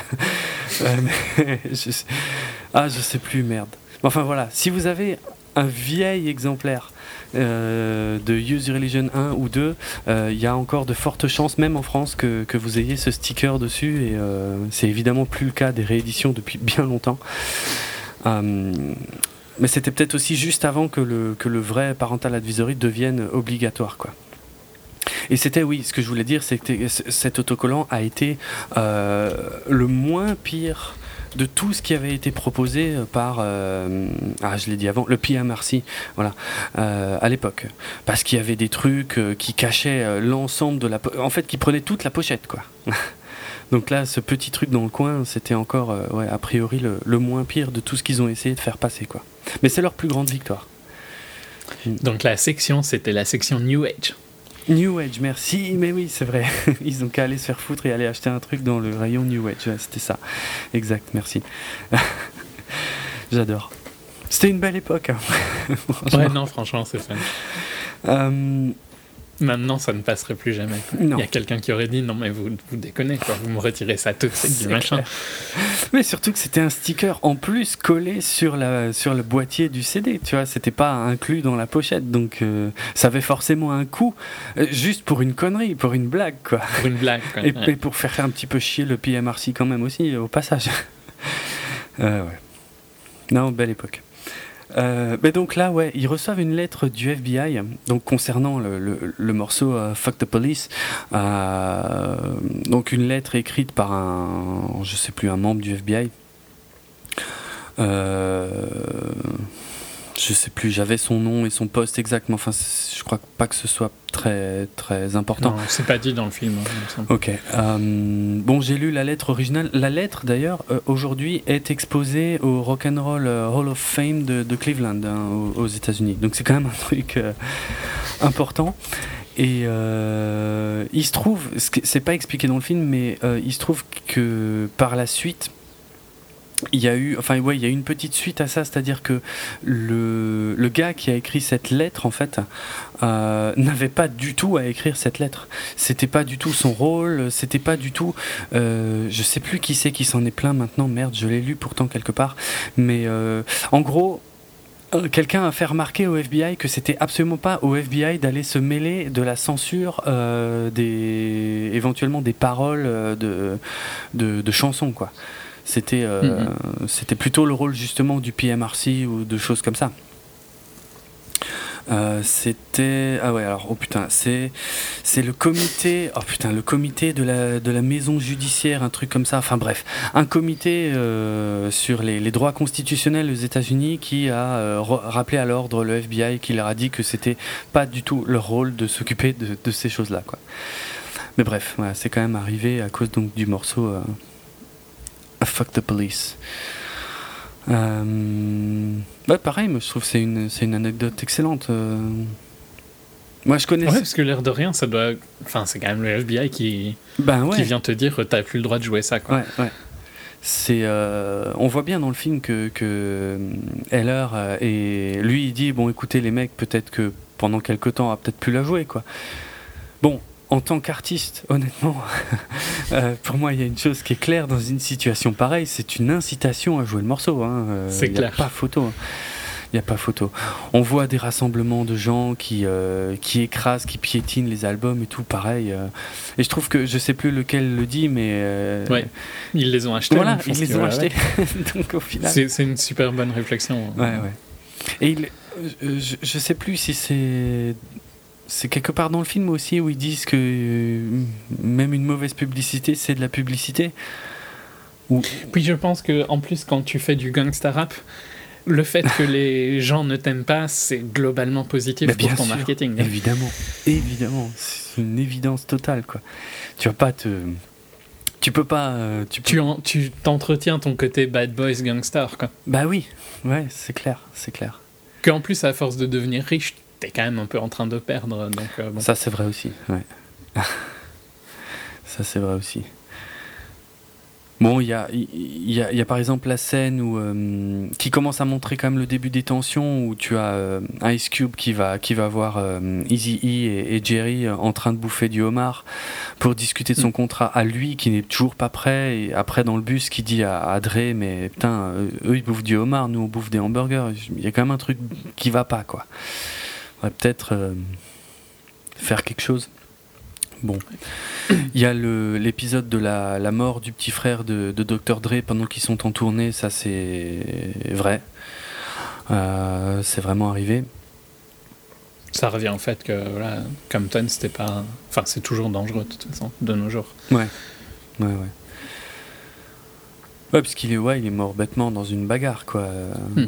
Bah, tu vois, à ce moment-là, j'ai cru, comme encore une fois, je connaissais pas l'histoire, je me suis dit, oh là, euh, on va tomber dans le genre violence policière, un truc comme ça. Bon, ma- malheureusement, c'est beaucoup plus banal. Ouais, non, bon. c'est juste pas, pas de chance, quoi. C'est Ouais. euh, dangereux comme endroit. Ouais, ouais. Et voilà.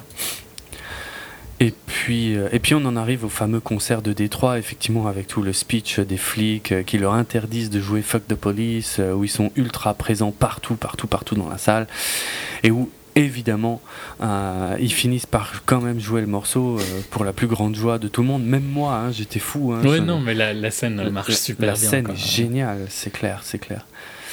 Évidemment, moi, ça me rappelle euh, Jim Morrison, hein, parce que c'est exactement la même démarche. Je veux dire, euh, mais ouais, en tant qu'artiste en général, je veux dire, tu fais un morceau comme ça qui est clairement fait pour être anti-conformiste, et puis tu as les autorités qui viennent te voir, qui te disent ne le jouez pas, sinon vous aurez des ennuis. Ouais. Mais t'es obligé de le faire. C'est c'est c'est un devoir, je veux dire, en tant qu'artiste, quoi.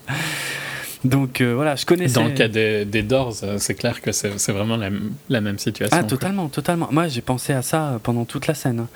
Euh, comme je connaissais pas, en plus, je connaissais l'histoire des Doors, mais je connaissais pas celle-là pour NWA, donc ouais, euh, non, vraiment, vraiment sympa. Par contre, la scène ne se finit pas comme la réalité, puisque dans la réalité, le concert s'est fini tout à fait normalement, ils sont rentrés à leur hôtel. Puis, dans la réalité, c'était pas vraiment les flics qui l'empêchaient de.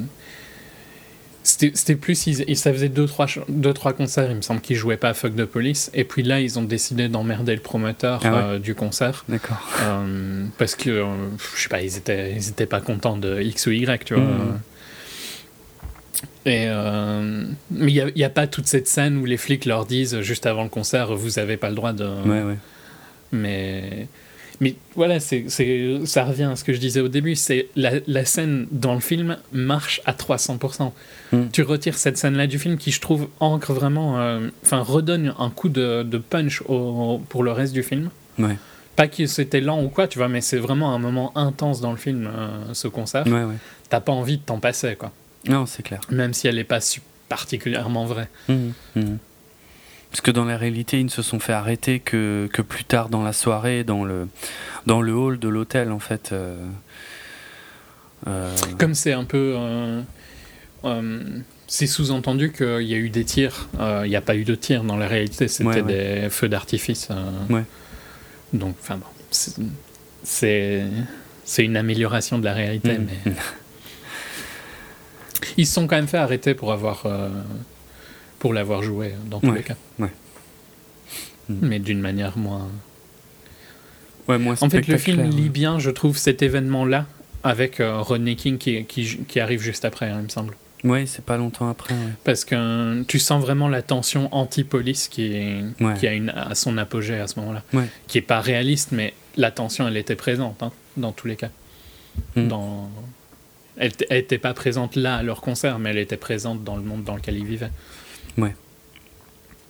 Mm. Mm. Non, c'est une super bonne scène. Ouais, ouais, c'est, c'est peut-être la meilleure du film, euh, franchement. Celle que j'ai Ouais. préférée en tout cas, parce que, ouais, ouais, vraiment, vraiment très bien. Euh, bon, alors c'est le début des emmerdes. Forcément, hein, une fois que tu as atteint l'apogée, il faut que ça commence à merder. Bah, L'argent, quoi. Voilà, euh, donc euh, on a cette scène où euh, Cube va, va enfin signer son contrat et, euh, et c'est là qu'il apprend que tous les autres ont déjà signé et, et que ça le fait chier parce qu'en plus, euh, a priori, il a pas trop, on lui laisse pas l'occasion de vérifier le contrat avec des avocats. euh, Il vaudrait mieux qu'il signe tout de suite. Alors il dit bah. En gros, bah, te faire foutre alors. Et il se casse. Bon, dans la réalité, c'était un peu plus complexe que ça. Il y avait aussi des. Enfin, il le dit dans le film d'ailleurs. Il dit c'est quand même moi qui ai, écrit la, ma- la majeure partie des textes de l'album euh, Straight Compton. Donc plus que les autres. En, en gros, il avait le sentiment que, que la répartition euh, n'était pas très juste au niveau des. Bah, ce qui était vrai. Ce vu qui était que, vrai, euh, ouais, Ils ouais. vivaient dans des, dans des villas euh, et eux, ils n'avaient pas de thunes. Quoi. Ouais. Enfin, Heller euh, et Easy euh, prenaient tout l'argent à ce moment-là. Mhm. Ouais, non, non, c'était totalement vrai, mais voilà, c'était un poil plus précis que ce qui est montré dans le film, on va dire. C'est c'est juste ça, quoi. Donc, ouais, bah, pour- grosse surprise hein, pour moi, un choc, hein, parce que je savais pas. Je savais pas du tout que, que, que Cube était parti euh, du groupe. J'étais loin d'imaginer tout le- ce que ça allait devenir ensuite. hein. Alors par contre, ce qui est vrai aussi, c'est une des scènes suivantes, c'est euh, donc euh, quand, quand Cube va chez euh, Priority Records pour pour avoir une avance en fait à- pour son album solo. Mm. Que en gros, il, il obtient l'accord euh, sur ça et que, que finalement, euh, plus tard, euh, eh ben, on veut plus lui donner le pognon, quoi. Enfin, les promesses qu'ils font, euh, c'est Brian Turner, non, il me semble. Ah. Euh, ça, je saurais plus dire. Ouais, il me semble que c'est Brian Turner. Ne sont pas respectés après, quoi, Voilà. globalement. Voilà. Et,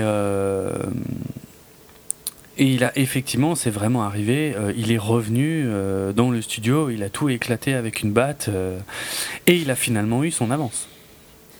Ben ouais. C'est pour ça que c'est pour ça que c'est à partir de là que je commençais vraiment à, à- à- comment dire à tenir pour Ice Cube dans le film parce que et c'est devenu mon personnage préféré du film parce que je me disais les, les rares moments où il devient un peu méchant et violent, il est totalement dans son droit en fait. Dans son nom, ouais. Puis ça aide aussi que c'est un excellent rappeur, Ice Cube. C'est, Ouais. c'est- à mon sens, c'était le, le meilleur rappeur du groupe, tu vois. Mhm. Euh, d'un point de vue purement euh, l'art de rapper, quoi. Dre, je trouve pas que ce soit un très très bon rappeur. Je trouve que c'est un excellent producteur Mhm. et un très bon DJ, tu vois. Mais euh, en- ouais, c'est pas, mon rappeur préféré en dehors de ça. Je trouve qu'il est meilleur dans d'autres rôles. D'ailleurs, c'est, comme ça qu'il a été connu. hein. C'est en lançant les carrières de plein de gens. Ouais, oui, c'est vrai. Alors que Cube, en tant que rappeur, il est excellent. Quoi. Si t'écoutes un peu. euh, si ça t'a donné envie d'écouter, tu vois, je trouve vraiment que Cube. euh, Ok. Ah, pourquoi pas, ouais. euh, en chantant, quoi, je vais dire, mais c'est pas chanter. Mais... Ouais, enfin le flow, ouais, je... Ouais, ouais. Mais d'ailleurs, je, je- on voit bien de toute façon euh, les différences de flow entre, euh, entre Easy E et euh, sa voix un peu plus haut perché, Cube qui est un peu plus, un peu plus agressif, ou, ou un Snoop Dogg qui lui est beaucoup plus cool. Ouais, mélo, quoi. Ouais, voilà, ouais, ouais, c'est, c'est super intéressant. J'avais jamais vraiment prêté attention, à- honnêtement, à, à- à ces différences, mais c'est, c'est assez sympa, ouais. Mhm. Mm. Après, c'est un, c'est un goût, tu vois, personnel. Moi, je préfère euh, le style de Cube. Il y en a qui préfèrent sûrement le style de- d'Eric, hein, mais Mm. euh, ouais, je trouve que c'est vraiment un super bon rappeur. Donc, c'est c'est facile de d'en faire ton héros, je trouve, dans, dans Straight Out of Compton. Enfin, d'en faire le perso sur lequel tu t'identifies. Ouais. C'est le plus euh, normal de tous, je trouve. Ouais. Ces excès de rage, comme tu dis, sont justifiés. Euh, il se fait un peu enculer euh, à plusieurs moments, donc Ouais, en plus. ouais, c'est- c'est facile que d'aller vers lui parce qu'en plus c'est le, il est moins méchant que les autres. euh, ouais. Mm. Easy E, il est trop extrême pour que tu t'identifies à lui. Ouais, ouais. Ouais, il est trop, trop hautain, un peu trop connard, euh, ouais, donc ouais. Pendant longtemps en tout cas, ouais. Pendant Mhm. beaucoup trop longtemps. Ah, J'adore, tu vois, moi je, savais- je connaissais encore une fois pas ça, mais euh, euh, le, le début de la, de la rivalité, c'est-à-dire, euh, enfin, quand ça, quand ça en vient au mot, c'est-à-dire où ils mettent leur rivalité dans les, Les albums. Ah, ça c'est énorme, quoi. Les paroles de, d'Ice Cube sont, sont excellentes, même si euh, offensantes, hein, je ne serait-ce qu'envers LR. euh, Effectivement, je comprends qu'il était attaqué là-dessus, mais d'un autre côté, c'est, du, c'est du parler de rue. Mm, mm. Euh, donc euh, je, je, je comprends ce qu'il y avait derrière et je, moi, j'ai trouvé la scène Je excellente. trouve aussi que la scène où euh, Easy dit à, à Jerry que euh, il sait même pas ce qu'il dit, quoi. Tu vois, c'est pas important. C'est en- en- il, il est pas anti-juif au moment quand Non, il écrit cette non. chanson-là. Mm. Il est juste euh, Juste en anti, colère. anti euh, quoi. Anti-LR, ouais, mais c'est vrai, c'est, c'est totalement. euh, ça me semble être une, une bonne explication euh, du truc, ouais. Après, Tu vois que euh, LR veut en profiter, quoi. bah oui. Parce que c'est Oui. ce qui est pas choquant non plus. hein. Non, non, bah, c'est après c'est c'est son business. Je veux dire, c'est Ouais, ouais. c'est son business de rebondir sur des trucs comme ça. Donc ouais, c'est assez évident. Il a un côté un peu avocat, euh, LR, Ouais. dans son style de personnalité. Mm. Euh, par contre, il y a une scène que j'ai pas compris avec Heller, c'est la scène où il rentre chez lui, puis il y a un mec qui le regarde, qui est en train de fumer une clope, euh, qui l'attend devant chez lui, qui dit pas grand chose et qui se barre. J'ai pas Hmm. compris par qui il avait été envoyé. Et, et, et- Par Siug, hein, pour moi. Ah, mais c'est peut-être. Ok, oui. Alors. Pour que Dre euh, soit lâché, quoi. Parce qu'il est toujours avec. euh, Oui, c'est vrai que Dre a envie de partir depuis quelque temps, mais il est sous contrat et euh, ouais. Ah ouais, ok. Ça expliquerait des trucs, ouais, ok, d'accord. c'est pour- Ouais, mais c'est vrai que la scène pourrait être sortie du film, elle n'a pas un impact énorme parce que. Non. Il se passe pas grand chose. À limite, tu dirais que la seule utilité de cette scène-là, c'est que la prochaine fois, euh, quand Easy revient de cette fait défoncer la gueule par Siug, Hmm. euh, quand il va chez Jerry, euh, Jerry euh, lui pointe une arme sur la Ah tempe. oui, c'est vrai, c'est vrai. Oui. C'est à peu près la seule utilité Oui, de cette scène-là, je trouve. Mais- Parce que juste la scène de Easy chez Siug pour euh, lâcher le contrat de Dre suffit pour, pour l'histoire de Dre, quoi. Ouais, c'est clair, ouais. Bon. Donc c'est effectivement là qu'on commence à, à faire la connaissance du, de ce fameux Huge Knight, le fameux. qui- On l'avait vu quelques Oui, fois oui, avant. on le hein. voit, voilà, euh, mais, mais il devient, il devient important à ce moment-là, effectivement, puisqu'il débauche euh, Dre, mais il y a toujours ce problème de, de contrat, puisque on, on voit, on voit Dre qui est en train de lui, enfin, de, de, de bosser chez lui, avec lui, mais il lui dit, voilà, le seul problème, c'est que pour l'instant, je peux rien, je peux rien te lâcher parce que, parce que je suis encore sous contrat, quoi. Mm, mm. Il y a même, euh, bon, il y a, il y a la fameuse scène de l'introduction de Snoop Dogg que Dre a remarqué, euh, qui manque un peu de respect aux autres, mais j'aime bien parce que il le fait avec son style euh, cool, genre, vas-y lâche-moi quoi, tu vois, pas, pas agressif. Alors et les autres, putain, lui sautent dessus. euh, enfin, les autres, tu sens que les autres sont vraiment dangereux quoi, en fait. Ouais. Euh, mais bon, le- la problématique du contrat euh, reste, et puis encore une fois, il y a un événement euh, euh, réel, c'est le, passage à tabac de, Easy E par Suge euh, pour, euh, qu'il lâche le contrat de, Dre. Donc qui est réellement arrivé. Euh, officiellement, Dr. Dre n'avait pas connaissance des intentions de, Suge. Bon. Euh, voilà, ça je sais pas. Dans tous les cas, tu sais que. Enfin, tu vois, quand tu demandes un service à ce mec-là, tu te doutes bien que ça va pas être. Ouais, ça va pas être soft, ouais, c'est clair. Ouais, c'est sûr. Après, je pense que là où Dre euh, peut peut-être être un petit peu innocent, c'est qu'au final, il en a eu marre à un moment dessus. Et ça, c'est vrai, vu qu'il a créé Aftermath, parce Ouais. que cette Defro devenait n'importe quoi. Mhm. Donc, il y a peut-être un côté où il se pensait pas qu'il allait aussi loin. Ça, ça, ça, je peux le croire. Mhm. Parce que la scène, c'est un peu plus tard dans le film, mais la scène euh, où Dre s'énerve euh, quand, je crois, Tupac est en train d'enregistrer, Ouais. quand il y a le mec en, en sous-vêtements, Ah oui, euh, oui. c'est une vraie scène, quoi. C'est pas une scène euh, inventée, c'est une scène qui arrive. Ouais, ouais. Donc, je- ouais, peut-être qu'il il se doutait que ça allait pas être gentil, mais il pensait pas qu'il allait le mettre, euh, le tabasser comme Ouais. comme c'est dans la dans le film, quoi. Mhm. Et hum, alors d'ailleurs, euh, je l'ai pas dit, je crois que je te l'ai dit avant qu'on commence à enregistrer, mais donc euh, Jerry Heller est pas du tout content de, de la façon dont il est montré dans le film. Euh, donc Su- Suge Knight non plus, mais enfin au moins Jerry Heller il va pas renverser des gens sur les parkings. Et hum, Ouais, c'est pas le premier truc que Sujina été accusé, hein, parce qu'il est quand Ah même oui. fort lié au meurtre de Tupac aussi. ah bon, d'accord. Putain, ok. Il a jamais été. euh, euh, il a jamais été euh, accusé, enfin Officiellement, oui. jugé coupable Ouais, quoi, de ça, mais c'était de certaines théories. D'accord. Ce qui serait pas super choquant. hein. À, à propos de théorie d'ailleurs, euh, j'ai découvert, euh, j'en ai découvert une qui, qui m'a paru assez surprenante, mais qui a priori est quand même reprise à plusieurs endroits. C'est que justement lors de ce passage à tabac de Easy E, euh, Easy E au- aurait déclaré que que Suge avait une seringue, euh, donc. euh, a priori avec euh, enfin une seringue contaminée quoi et qu'il l'aurait piqué avec et que ce serait ça l'origine de du, du, du fait qu'il ait qu'il ait contracté le, le sida. Je sais pas.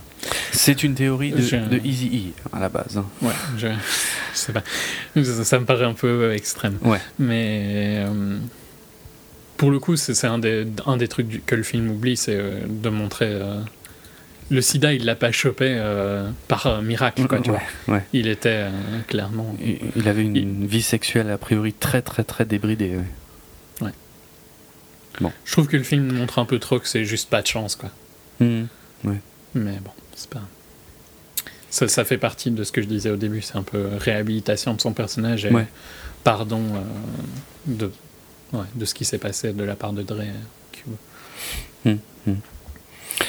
Euh, ouais, pour revenir à la scène donc justement où, où Easy est dans le jardin de, de Heller et puis Heller l'accueille avec un flingue et puis euh, bon finalement il se rend compte que c'est lui. euh, il lui dit qu'il veut tuer euh, Suge et puis Heller l'en dissuade. Mm. Et lui conseille de l'attaquer plutôt de façon légale, ce qu'il fera d'ailleurs. Et ben il semblerait que dans une interview euh, récente ou en tout cas ouais bien après tout ça de Heller, Heller dit que c'est l'un de ses seuls regrets envers, euh, envers I, euh, c'est de l'avoir cette nuit-là dissuadé de, de tuer Suge. Déclaration que je trouve très bizarre, mais je l'ai lu, il l'a dit. hein, bon. Ça a l'air d'être un mec quand même spécial, hein, ce, ce Jerry Heller, quoi. Ouais, non, non, clairement. Euh, c'est- Mais bon, tu peux pas en, en changer qu'il a été important dans l'histoire. Ah, clairement, de clairement. Ouais, ouais. Mm. Mais c'était. ouais, il, il est un peu le, le côté cliché du manager euh, arnaqueur, quoi, je trouve. Ouais, ouais. Mais bon, ouais, non, mais c'est pas surprenant. Mais c'est assez réaliste Ouais. par rapport à ce qu'il était, apparemment. Donc Mm. pas... Et il y en a eu tellement d'autres euh, comme Voilà. lui, donc euh, c'est loin d'être un cas isolé. Euh, ce qui n'est pas dit, je crois, clairement dans le film, mais qui, était en revanche euh, la réalité, c'est que donc euh, ils ont attaqué effectivement Suge par la suite, et en gros, je sais pas comment tourner ça, mais en gros, pendant quelques années, même si Dre était plus ou moins libéré de son contrat avec Ruthless Records, il- en fait, euh, I et Heller continuaient de toucher du pognon sur tout ce que faisait euh, Dre. Donc, et, et- et du coup, même sur euh, ses productions de Snoop Dogg et de choses, comme ça. Ouais. J'ai vu une interview, il y a une interview qui est a priori assez célèbre que j'ai que j'ai regardée de de Easy E euh, à, à la télé américaine où il est en, en peignoir. Il répond à l'interview en peignoir et il traite euh, Dre et, et Snoop Dogg de merde de, de studio gangsters. C'est-à-dire euh, il, il- il- la joue méchant en studio alors qu'en fait euh, voilà euh, en dehors euh, enfin bref. Ah, c'était facile comme attaque, je trouve. hein, mais, euh, et et c'est aussi dans cette, dans cette interview qu'il confirme effectivement au mec qui lui pose les questions qu'il touche bien de l'argent euh, des productions de, de Dre ou donc de Snoop Dogg, des choses comme ça, euh, grâce au contrat qu'il a, qu'il a pu renégocier, même s'il avait en apparence libéré Dre à ce moment-là. quoi. Mm. Euh, Qu'est-ce qu'on a ensuite Parce qu'il y a des scènes, il y a, beaucoup de petites scènes, pas toujours très utiles non plus, en fait, genre euh, Dre qui rencontre sa femme dans une fête, des choses comme ça. Ce qui me fait penser que, euh, a priori, le montage initial du film était euh, d'une durée de 3h30. Et là, il dure environ 2h20. Deux heures et demie. Ouais. Donc, euh, il y aura peut-être une version longue, il y aura peut-être euh, avec euh, qui s'attardera encore plus sur d'autres d'autres aspects de leur vie, parce que toutes les toutes les nanas des membres du groupe sont présentes dans le film, mais bon, mais bon, c'est des- de la figuration. ouais, c'est vraiment de la figuration. Alors qu'il y en a une qui est pourtant très très importante, c'est la veuve de de, de Easy E, puisque c'est- Eazy-E. elle est à l'origine du projet, et puis c'est elle qui est euh, plus ou moins à la tête aujourd'hui de de Ruthless et de, et de tout l'héritage de, de d'Easy E, quoi. Ça, on y reviendra parce qu'il y a aussi une polémique là-dessus. Euh, Il y a aussi la rencontre que j'ai bien aimée avec le le mec d'Interscope. Euh, Ouais, tu sais, Jimmy Lovine. Ouais, qui, qui, qui- qui vient discuter avec Dre et Suge, et qui- parce qu'ils sont toujours emmerdés justement par ces histoires de contrats. Et mais ça, ça m'étonne pas. Tu vois, le mec du, c'est une major. Le mec il dit bon, vous inquiétez pas du contrat. Si vous me promettez l'exclusivité, moi, euh, je m'occupe du contrat. Bon, ça c'est tout à fait réaliste euh, dans le contexte, quoi. Ouais. Puis bon, lui, pour le coup, euh, il est connu. Enfin, Ouais. c'est- c'est pas, pas n'importe qui. Quoi. Hmm. Puis après, après on, on- on plonge en plein dans les émeutes. Là, ça y est, parce que le procès a eu lieu jusque-là, mais on, on- a l'annonce de l'acquittement des, des flics qui ont tabassé Rodney King. Et puis là, euh, LA qui est complètement à, à feu et à sang, quoi. Euh, moi, je connaissais. En fait, c'est marrant parce que autant j'avais jamais entendu parler de NWA, euh, Fuck the Police, des choses comme ça, alors que par contre, je connaissais euh, l'histoire de euh, Body Count, qui avait sorti son album Cop Killer euh, ju- juste avant justement l'acquittement des flics, et avec le fameux morceau Cop Killer. Et enfin, non, l'album s'appelle pas Cop Killer d'ailleurs, mais il y avait un morceau qui s'appelait Cop Killer et la, le contenu du, du, titre Cop Killer euh, était, je pense, exactement avec exactement les mêmes origines que Fuck the Police. Body Count, peut-être qu'il faudrait que j'explique ça deux secondes pour ceux qui connaîtraient pas, c'était du gangsta euh, metal en fait. C'est exactement le même message et un peu la même attitude que les mecs de NWA, euh, mais avec une approche plus métal, avec des, des guitares électriques, avec donc le fameux Ice-T au chant. Euh, que les fans de comment ça s'appelle New York Police Judiciaire en français euh, connaissent peut-être puisque après avoir fait scandale dans sa jeunesse avec Cop Killer euh, il est maintenant beaucoup plus connu pour, euh, pour interpréter un flic à la télé euh, bref, bon, ce scandale a eu lieu au même moment, c'est plus connu, peut-être moins dans le milieu du hip-hop, mais plus maintenant euh, dans le milieu du métal. Mais bref, ils ont fini par faire retirer le morceau euh, de l'album et, encore aujourd'hui, l'album n'a jamais été réédité avec le, titre Cop Killer dessus. C'est Ice-T lui-même qui a fait retirer d'ailleurs le, morceau de l'album parce qu'il considérait que la polémique avait pris plus d'importance que la musique elle-même en fait. Hmm. Mais bon voilà, Body Count avec son premier album en 80, ouais, 11-12 dans ces eaux-là, c'était un truc énorme. ça permettait aux fans de, de hard rock d'avoir strictement la même approche finalement que, que celle du, du hip-hop, mais euh, Du rap, mais ouais. dans leur style. voilà, quoi. dans leur style. ouais. C'était un album, c'était l'album éponyme. hein. Ouais, c'est l'album Body Count. Body Count, ouais, ouais, exact. Mm. Euh, Donc ouais, les émeutes Rodney King, bon voilà, très, euh, très visible dans le film. euh, Oui, enfin visible, mais Enfin, ça passe assez vite. Ça quoi. passe assez vite, mais pas- c'était important qu'il y ait un moment Ouais. où on sente que, que voilà que c'est tendu à cause de ça, quoi. Et puis on assiste. Bah, je dirais plus que, plus que tendu, je dirais que c'est la, euh, la finalité de la tension. Quoi. Tu sentais en Ah fait oui, pendant oui. tout le film que ça allait arriver Ouais, et ça arrive. que ça allait Bon, ça exploser. sûrement tu sais que ça va arriver, mais Ouais, oui. euh, Mm. Tu comprends. ouais, c'est comme je disais plus tôt, tu comprends pourquoi euh, cette musique-là a marché en particulier à ce moment-là.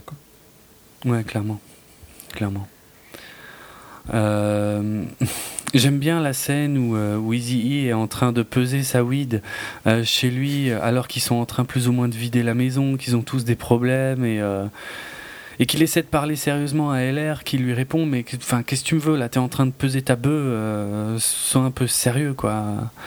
Enfin, tu sens que ça part en latte de leur côté, ils ont des gros problèmes financiers euh, chez Ruthless.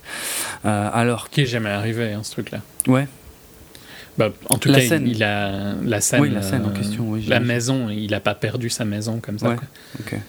Mais Mm. Il y a un côté un peu, je trouve que le film te veut. Il y a un côté très anti-Heller, quoi, tu vois. Et euh, le côté Oui. euh, que euh, il faut qu'il y ait un faut qu'il y ait quelque chose qui se passe dans la vie d'Easy pour le fait d'avoir eu confiance en. Ouais. Et c'est comme ça qu'ils l'ont montré dans le film. Je dis pas qu'il s'est pas fait arnaquer par Heller, mais il n'y a pas cette. Il n'y a pas un truc précis qui aide dans l'histoire réelle, quoi. Hmm. Ouais, ouais, bien sûr. Ouais, ça se fait sur le temps, ces choses-là, mais bon, il faut bien le montrer euh, Ouais, ouais. dans le film, ouais. Moi, J'aime bien aussi la scène où euh, Ice Cube est chez lui et euh, sa femme est en train de regarder la télé et il y a le, le clip du, du morceau Straight Outta Compton qui passe à la télé et qu'il est assez nostalgique en fait en le Mhm. voyant quoi. Je sais pas, c'est des, Ouais, mais- des scènes simples mais qui, qui montrent que voilà, il y a ils, ils ont un peu évolué et euh, et puis ça va commencer à bouger du côté de Easy E aussi puisqu'il y a sa copine qui va euh, donc je crois que c'est la fameuse Tam- Tamika, j'espère que je dis pas de conne, Tomika, peut-être plutôt. Euh, J'ai un doute, mais vas-y. qui, enfin, qui va jeter un œil au contrat, quoi. Et ce qui va provoquer euh, un peu plus tard la, la fin, euh, effectivement, de la collaboration avec, euh, avec Jerry Haller. Bon, c'est pas c'est pas le, le moment du film où il se passe. Disons qu'on on stagne un petit peu. En fait, il y a les fameuses prises de tête euh, dont tu parlais avant, euh, Dre. euh, qui va, qui va engueuler Suge et toutes les conneries qui sont à en train de faire à côté du studio d'enregistrement, les trucs comme ça. Mhm. Mais Le pétage de plomb quand il se gare aussi. hein. Oui, ouais, il y avait ça, exact, ouais, ouais, voilà. Euh, euh, je crois que c'est Easy E à un moment qui est en voiture et puis t'as les énormes panneaux, les gros billboards de, de, de l'album de Dr Dre. euh.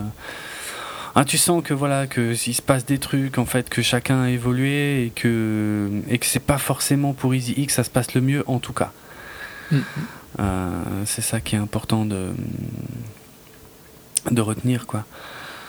Et et je sais plus où vous voulez en venir avec ça parce que je- Non, mais il y a un côté. C'est marrant parce qu'il y a un côté nostalgie qui s'installe, oui alors que c'est tout est très récent. Mais oui ça, ça se passe très ils ont vite, quand vécu même. très très vite. Ouais, quoi. ouais, ouais, Euh, c'est vrai Et euh, NWA a pas, a pas duré longtemps du tout, comme on disait au début. Mhm. Donc, euh, Ouais, ouais. Ouais, il y a la scène. euh, Oui, c'est vrai, il y a la scène où Dre se fait arrêter en Ferrari. Bon, je, je sais pas si c'était euh, dans exactement dans la dans la continuité de quand il se prend la tête avec Suge, mais en tout cas, euh, c'est vraiment arrivé qu'il se fasse arrêter. Il était bourré et tout machin. Euh, Peut-être le seul, la seule scène du film où il y a un truc un peu. euh, c'est vraiment arri- arrivé qu'il y avait euh, une, une- une poursuite. Quoi. Oui, oui, oui. Plus que arrêté. Oui, c'est vrai, plus qu'arrêté, t'as raison. Oui, oui, une poursuite euh, qui a duré un moment. Ouais. Hmm. Mais là, on commence à arriver sur la fin et sur la rédemption. Euh, Bon, il y a, il y a Easy E, et là, c'est tout à son honneur puisque la scène est réelle. Euh, Easy E qui va à la rencontre d'Ice Cube dans, un, dans une boîte pour lui parler. Et, pareil, dans l'interview que j'avais vue d'Ice Cube, il disait que, bon, au début, c'était un peu tendu, puis après, ils se sont assis et ils ont discuté, discuté, discuté pendant deux heures, quoi, de, de tout ce qu'ils avaient fait. Après tout ce qu'ils se sont mis dans la gueule euh, les années précédentes, quoi. Pas facile. Ouais. Mais euh, c'est, ça arrive tellement souvent dans le monde de la musique, ces trucs-là. Il y a, il y a eu Mhm. des décennies d'artistes qui se sont qui se sont trachés par presse interposée ou par album interposé et qui un jour reviennent ensemble, quoi. Il y en a tellement, tellement, tellement. Ouais. Bon, il y a aussi beaucoup les raisons financières derrière ça. Souvent, ouais, souvent, c'est vrai, c'est vrai. Ouais. Mais moi, ça me fait toujours halluciner parce qu'il y a, des histoires comme ça que j'ai suivies. euh, je veux dire, il y a quand même eu euh, le temps de deux albums. euh, Bruce Dickinson, qui n'était plus le chanteur de, de- d'Iron Maiden, et il fallait lire les interviews à l'époque, quoi. Ce qu'ils leur mettaient dans la tête. Et ça me fait toujours halluciner quand après ils reviennent et ils disent ouais, on est, les meilleurs amis et tout machin. Je veux dire, quand Ozzy n'était plus dans Black Sabbath, mais putain, c'était la guerre avec Tony Iommi et maintenant c'est euh, les meilleurs amis du monde. Idem pour Judas Priest euh, et Rob Alford, idem, pour plein d'autres, il y en a tellement en fait. J'ai toujours du mal à, à comprendre comment tu peux te tracher comme ça euh, pendant parfois ouais, une bonne décennie et puis après revenir presque comme si de rien n'était quoi. Mais il y a le problème de l'argent, tu vois. Et je pense que c'est pareil dans la réalité pour euh, I, qui, euh, vu qu'il s'en sortait le moins bien de, des, des trois, on va dire, vu que les deux autres sont quand même largement. Sur- Sur la fin, c'est lui qui s'en ouais, la le moins fin. bien. Oui, Oui, mais à ce moment-là, quand il veut une réunion avec NWA, c'est lui qui s'en sort le moins bien. oui voilà, ouais, ouais. Donc, tu vois, est-ce qu'il y a une partie de j'ai envie de revoir mes potes et je suis sûr que c'est. Il y a cette partie-là, tu vois. Hmm. Il y a, il y a une partie où ça a été trop loin. Euh, il y a une nostalgie de, des meilleurs moments Ouais. qu'ils ont Ouais. eu ensemble et qui leur manquent. Ça, ça, c'est sûr que c'est présent. Mais il y a aussi une partie où un retour d'NWA, ça ferait plein de thunes. Ah oui, ça c'est sûr aussi, oui.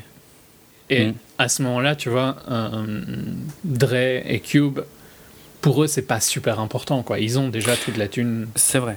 Ils ont leur carrière qui est bien installée à côté, ils en ont pas besoin, eux. Ouais. Mm, mm. Mais ils en ont envie, par contre, quand même. Enfin, dans la réalité, euh, c'est un peu moins vrai pour Dre. quoi. C'est pas comme dans le film. Ouais. c'était, il était pas dans le film. Ça montre. Enfin, je peux avancer un peu hein, parce que Mhm. on arrive sur le moment où il va être. euh, euh, il va apprendre qu'il a sida. Ouais, on est quasiment au bout. De tout toute façon, il y a juste entre temps la scène où il va confronter euh, Heller. Euh, en gros, Heller lui a détourné du pognon depuis super longtemps et puis il s'en était jamais rendu compte. Et puis voilà, il y a, il y a cette constatation-là. Que, que d'ailleurs, et si tu me permets, je finis juste avec ça, que, Mhm.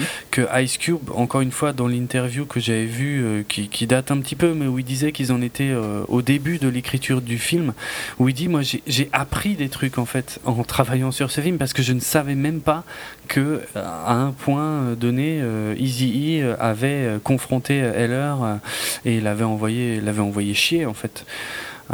Il était même pas au courant de ça, il l'a appris en faisant le film, quoi. Euh, donc dans, dans la réalité, Dre avait pas. euh, Dans, dans le film, ça montre comme s'ils allaient enregistrer, quoi. Que Dre avait déjà écrit des Ah chansons, c'est ouais. ce qu'il dit. Oui. euh, tout ça, c'est pas vrai, Oui. quoi. Dre avait pas dit qu'il allait le faire encore. c- Peut-être qu'il allait le faire ou pas, tu vois. Effectivement. Mais, et il avait pas prévu de d'écrire euh, en particulier à ce moment-là, quoi. Donc Ouais. euh, Non, oui, c'est vrai, ça, ça, ça colle. la réunion dans, le- dans le film, elle montre comme si elle allait arriver, tu vois. Ouais. Genre, s'il était pas mort trois semaines après, c'était bon, euh, il faisait un truc. Euh, ouais, c'est pas, c'est pas le cas. T'es pas. Mais oui, oui, c'est, exact. c'est comme je, c'est ce que je redis, c'est peut-être ce que maintenant Dre aurait voulu faire, tu vois. C'est, vraiment comme ça que je vois le film parce que I est, euh, il y a, il y a peu des côtés négatifs de I qui sont montrés quand même hein, dans, dans le film. Ouais. Euh, tout le côté sida, euh, le- rien que l'idée, tu vois que c'est plus euh, dit comme si c'était juste pas de chance, quoi. Euh, Oui. Il l'a plus cherché qu'autre chose. Et. Je, ouais, pour moi, c'est vraiment euh, Dre euh, qui se dit euh, ben, c'est peut-être ça que j'aurais dû faire, tu vois. Et c'est comme ça qu'il veut le montrer. Mhm. C'est peut-être des regrets qu'il a maintenant, quoi. Ouais, ouais. L'in- L'intention était là, a priori, historiquement, mais c'est vrai que c'était peut-être moins concret que, euh, que ce qui est dans le film. Mm. D'ailleurs, Faut dire, il y a, il y a plein de contrats à gérer, tout ça, quand tu euh, Ouais. mélanges euh, plein de gens comme ça. oui, oui, en plus, oui, oui. En, en- ouais, en plus à ce moment-là, euh, bon, encore une fois, moi je connaissais pas ces personnages, donc euh, à chaque fois qu'on voyait euh, I qui toussait, je me disais qu'est-ce qui, qu'est- qu'est-ce qui va lui arriver? Il a un cancer de la gorge ou quelque chose? C'est vrai, je savais pas. Mhm. Mais C'était une façon un peu bizarre d'a- d'amener le truc d'ailleurs, parce que, enfin, si tu me diras c'est possible, hein, mais, euh, mais bon, c'était un peu. Je m'attendais pas à ça. Honnêtement, je m'attendais pas au, au SIDA, quoi. Euh, mais c'est vrai que si je me souviens bien, l'interview d'Ice Cube, c'est euh, genre deux semaines ou deux mois. Maintenant j'ai un doute. Enfin bref, mais c'est vraiment très rapide après leur, leur rencontre et leur réconciliation que que I euh, est, est admis à l'hôpital et que euh, et qu'on lui annonce qu'il a le SIDA. J'aime beaucoup la réaction hein, qui est très euh, liée à l'époque. On en avait déjà parlé quand on avait fait Mhm. Dallas Buyers Club, hein, quand il répond Je suis pas un PD. Et ouais, il y a aussi le fait qui n'est pas clairement dit dans le film, hein, mais que aucune de ces six femmes et aucun euh, de ces sept enfants euh, euh, n'a été comment n'a été touché par la maladie. Il, il, l'a transmis à personne dans sa famille. Ce, qui, ce qui le confortait, j'ai du mal à voir le rapport, mais ce qui le confortait dans sa théorie de comme quoi c'était Suge qui lui avait inoculé le, le virus. du coup, pas de façon sexuelle, enfin ouais. Bon, bizarre. Disons que dans les, les, six, les six femmes, euh, euh, les sept femmes et les six gosses, euh, il y avait sûrement aussi des tonnes de groupies à côté. Ah oui, ah bah ça oui, ça c'est que les officiels. Ça c'est comme tous les tous les musiciens, les grands musiciens qui ont beaucoup tourné. Oui oui, ça c'est sûr. Euh, Bon ouais, après ouais là on est vraiment sur la fin. hein, Ils viennent le voir à l'hôpital. euh, Il y a en fait il y a, il y a Dre qui n'est pas venu le voir euh, rapidement. Mm. qui a un peu pris son temps euh, et, et quand et ça c'est réel hein, quand il quand il est venu le voir en fait il était déjà inconscient et ce qui est réel aussi, c'est que qu- en sortant, euh, il a croisé Cube qui venait aussi pour la première fois et que Cube lui a dit bah s'il est même pas conscient, c'est même pas la peine que je rentre dans la piole. Tout ça, c'est vrai. Par contre, ce qui n'est pas dit dans le film, c'est que Cube euh, avait pris un hôtel euh, dans la même rue que l'hôpital avec sa femme et qu'il avait dit aux, aux proches de, de Easy E que voilà, si jamais il, il se réveillait ou qu'il allait mieux, ben, qu'il l'appelle quoi pour qu'il puisse le voir. Mais euh, Hmm. il refusait de le voir euh, dans cet état. Comme il était. Ouais, ouais. Bah, il le regrette forcément euh, aussi, hein, parce qu'il il n'imaginait pas qu'il mourrait aussi vite. euh, C'était une question de, de jours après ça. Ouais. Et euh, bon, après, ouais, on finit sur plein d'images de Easy E, donc là on sent l'hommage, euh, effectivement, et puis. euh, et le film se finit sur deux choses. D'une part, la scène de, Dre qui quitte euh, donc Death Row et le, label de Suge. Bon, après, pour moi, ça n'avait pas beaucoup de sens, hein, puisque quand il est, il quitte le truc et puis euh, Suge qui lui demande comment tu vas appeler ton truc et puis il dit Aftermath et il sort. Pour moi, ça veut rien dire, hein, Aftermath. enfin, je veux dire, si le mot, je sais ce qu'il veut dire, mais c'est pas comme si je connaissais le label Aftermath, mais j'imagine que ça doit être synonyme de ce qu'il a dû faire après avec Ouais, Eminem ou les trucs comme ça. euh. ok, pour moi. Non, t'avais jamais entendu le label non, Aftermath non, avant ah, ah non, non, je connais pas du tout, non, non. non, non. C'est euh, là où euh, il y a 50 Cent et tout ça. D'accord, ok. Ouais. ouais, bon, ça paraît logique. Ok. Là maintenant, c'est aussi euh, bah, en plus plus récent, tu vois, c'est de la. Il y a Kendrick Lamar qui avait. euh, T'as jamais, t'as pas entendu euh, King Kuta hein, cet été? Ça, T'écoutes pas beaucoup la radio, mais t'aurais entendu en rue ou quoi? non, ça me dit rien. Qui vient aussi euh, de Compton hein, d'ailleurs, D'accord. qui est plus jeune que nous. Ah ouais, ok. Donc il vient pas de la même époque, Ah mais il est aussi produit par euh, Dre. Ok. Ok. Et euh, Bah tu vois, de toute façon, bon, il n'y a, pas- y a pas Kendrick dans le coup, mais euh, tu vois bien, euh, le, le film se clôture avec des dialogues de vrais artistes, quoi. ouais, ouais, ça, ça m'a surpris. Ouais, des vraies images d'archives et, et des, des vrais témoignages de, bah, justement, d'Eminem, de 50 Cent. Bon, c'est très, très, très rapide. Hein, euh, Il faut, faut un peu s'accrocher pour capter ce qui se passe, mais ouais, j'ai bien aimé ce passage avec les, avec les vrais et quelques petits témoignages très rapides, ouais. Et tu vois l'im- l'impact de Dre. Là, pour le coup, c'est pas c'est pas juste lui qui se vante parce qu'il a un impact énorme sur euh, Mm. le rap euh, actuel, quoi. Mm. Autre, euh, tu veux dire autre chose? Ben, ça, ça dit aussi le euh, Apple, Apple, quoi. ouais, ça, ouais, ça finit sur Apple et Beats, ouais, ça, ça m'a fait un peu halluciner, mais bon, en même temps, c'est vrai, oui, c'est une. Qu'il a fondé avec euh, Jimmy Lovine, le mec d'Interscope. Ah d'accord, c'est, euh, il est lié à ça aussi. Ok, ça, je, j'avais pas fait le rapprochement. Ok, Je crois qu'ils étaient trois, non, il me semble, au début. Mais peut pas t'aider. quoique, je sais plus. Non, non, je, je sais plus. Mais il y avait. Hmm. Il me semble que le mec euh, de Monster au, au début avait aussi un impact. La compagnie, euh, tu vois. Ah ouais, ouais, Monster, je connais. Oui, oui, ça me dit quelque chose que Beats était lié à Monster, exact, exact. Euh, ouais. Donc c'est, je crois que c'est le- mec de Monster, c'est l'inventeur, mais les fondateurs de Beats, euh, c'est Dre et Lovine. D'accord. Ok.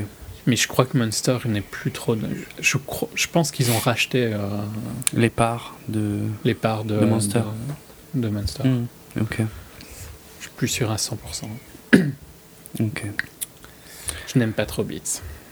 Ouais, non, bah, je, je sais pas, moi, je me suis jamais intéressé avant, avant qu'il, avant qu'Apple ne les rachète. Et puis, ce que j'en ai entendu à ce moment-là, c'était que ça avait pas l'air glorieux comme matériel. Donc, euh, Hmm. Non, mais je, là, ça devient un peu. on- c'est un- bon, l'épisode est court, donc j'ai le droit de faire une petite tangente. mais euh, je, c'est un peu pour moi le, un symbole de, d'un Apple différent de celui que, que, j'ai, que j'ai aimé. Quoi, tu vois. hmm, Euh, je l'ai peut-être déjà dit dans un autre podcast ou un autre épisode, mais dans, dans le sens où Apple avant sortait des bons produits euh, et Beats c'est pas un bon produit par rapport à son prix, tu vois. C'est pas un- Ouais. pas le pire casque qui existe, mais Ouais, à- ouais. à 400 euros t'as largement mieux. Quoi. Euh, et c'est- j'aime pas euh, l'association. L'association qui est plus sur le style que euh, sur le contenu, quoi. Et je- Apple avait déjà un peu cette image-là, tu vois, pour euh, le grand public. Bah oui. Mais je trouve qu'elle est encore plus renforcée quand ils achètent Beats. Ah oui, là, ça a complètement fit the troll euh, pour le coup. euh. Voilà. Ouais. Mais on est tous les deux des fans d'Apple, donc. Ouais. Ah, moi, je le suis beaucoup moins. Ben, hein. Non, mais on est des, des anciens. Toi, encore beaucoup plus que moi. hein. Ah oui, je ne très- dis pas que je suis aussi. Très ancien, mais, mais vraiment de moins en moins. hein. Ben oui, mais moi aussi. Et c'est un peu triste, quoi, tu trouves pas? Ah ouais, ouais, mais bon. Enfin, L'Apple euh, qu'on a aimé euh, n'existe pas. Non, clairement pas. Ah, petite tangente qui n'a rien à voir avec euh, Ouais, Straight Out of Compton. qui est vaguement lié quand même, de loin.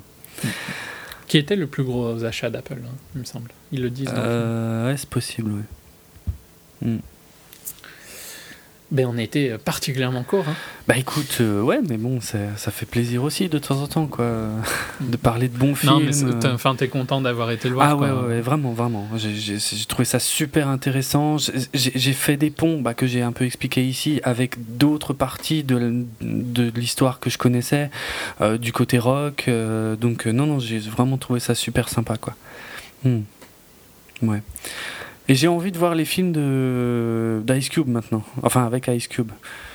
Euh, Oui, il y, en a- il y en a certains qui sont bons. Ouais. Je ne saurais pas te dire les titres là en tête. Je Parce sais que, pas. mais quand j'étais jeune, j'en avais regardé plusieurs. Ouais. Je crois que j'ai pas vu Friday, hein, par exemple. Mais euh, il y en a qui sont vraiment sympas. Triple X2, c'est bien parce que le 1, tu te doutes que je m'en contrefous, mais.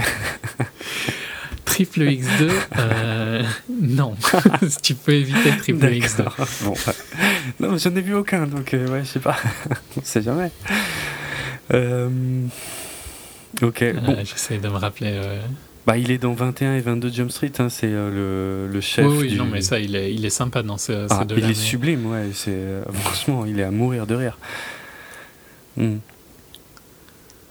Il y a une scène d'ailleurs dans 22 Jump Street avec Ice Cube qui est, euh, mais que je me suis repassé des dizaines de fois sur YouTube tellement elle me fait, elle me fait marrer en fait.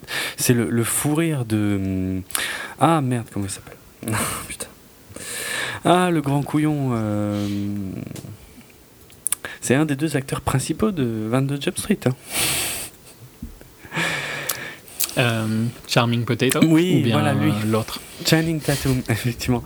Le, alors, pour ceux qui n'auraient pas vu 22 Jump Street, je vais pas spoiler la raison du fou rire, mais il y a, il y a ce fou rire de, de Channing Tatum en face de, de Jonah Hill qui se chie littéralement dessus et qui le joue tellement bien que ça aide énormément la scène et de, et de Ice Cube qui est en colère comme jamais. Cette scène me fait mourir de rire. Et euh, je- ouais, mais littéralement des dizaines de fois sur YouTube, tellement, tellement la scène me fait délirer, quoi. Hmm, J'adore cette scène. Mais il est dans, dans un film que je suis sûr que tu as vu. C'est vrai, possible, hein, Mhm. que j'ai peut-être oublié, mais oui. De David O. Russell Oula. Euh... avec George Clooney hmm, je sais pas. Dis-moi. pendant la Ah, guerre en Irak. oui, c'est vrai qu'il est dans, dans Les Rois du Dans désert. Three Kings. Euh, je savais pas que c'était lui. Il faudrait que je le revoie. Ouais, rien, rien que pour ça. Mais ça fait peut-être déjà longtemps que je voulais revoir ce film que j'avais adoré. Et ouais. Bah tiens, une raison supplémentaire de le revoir. Ouais.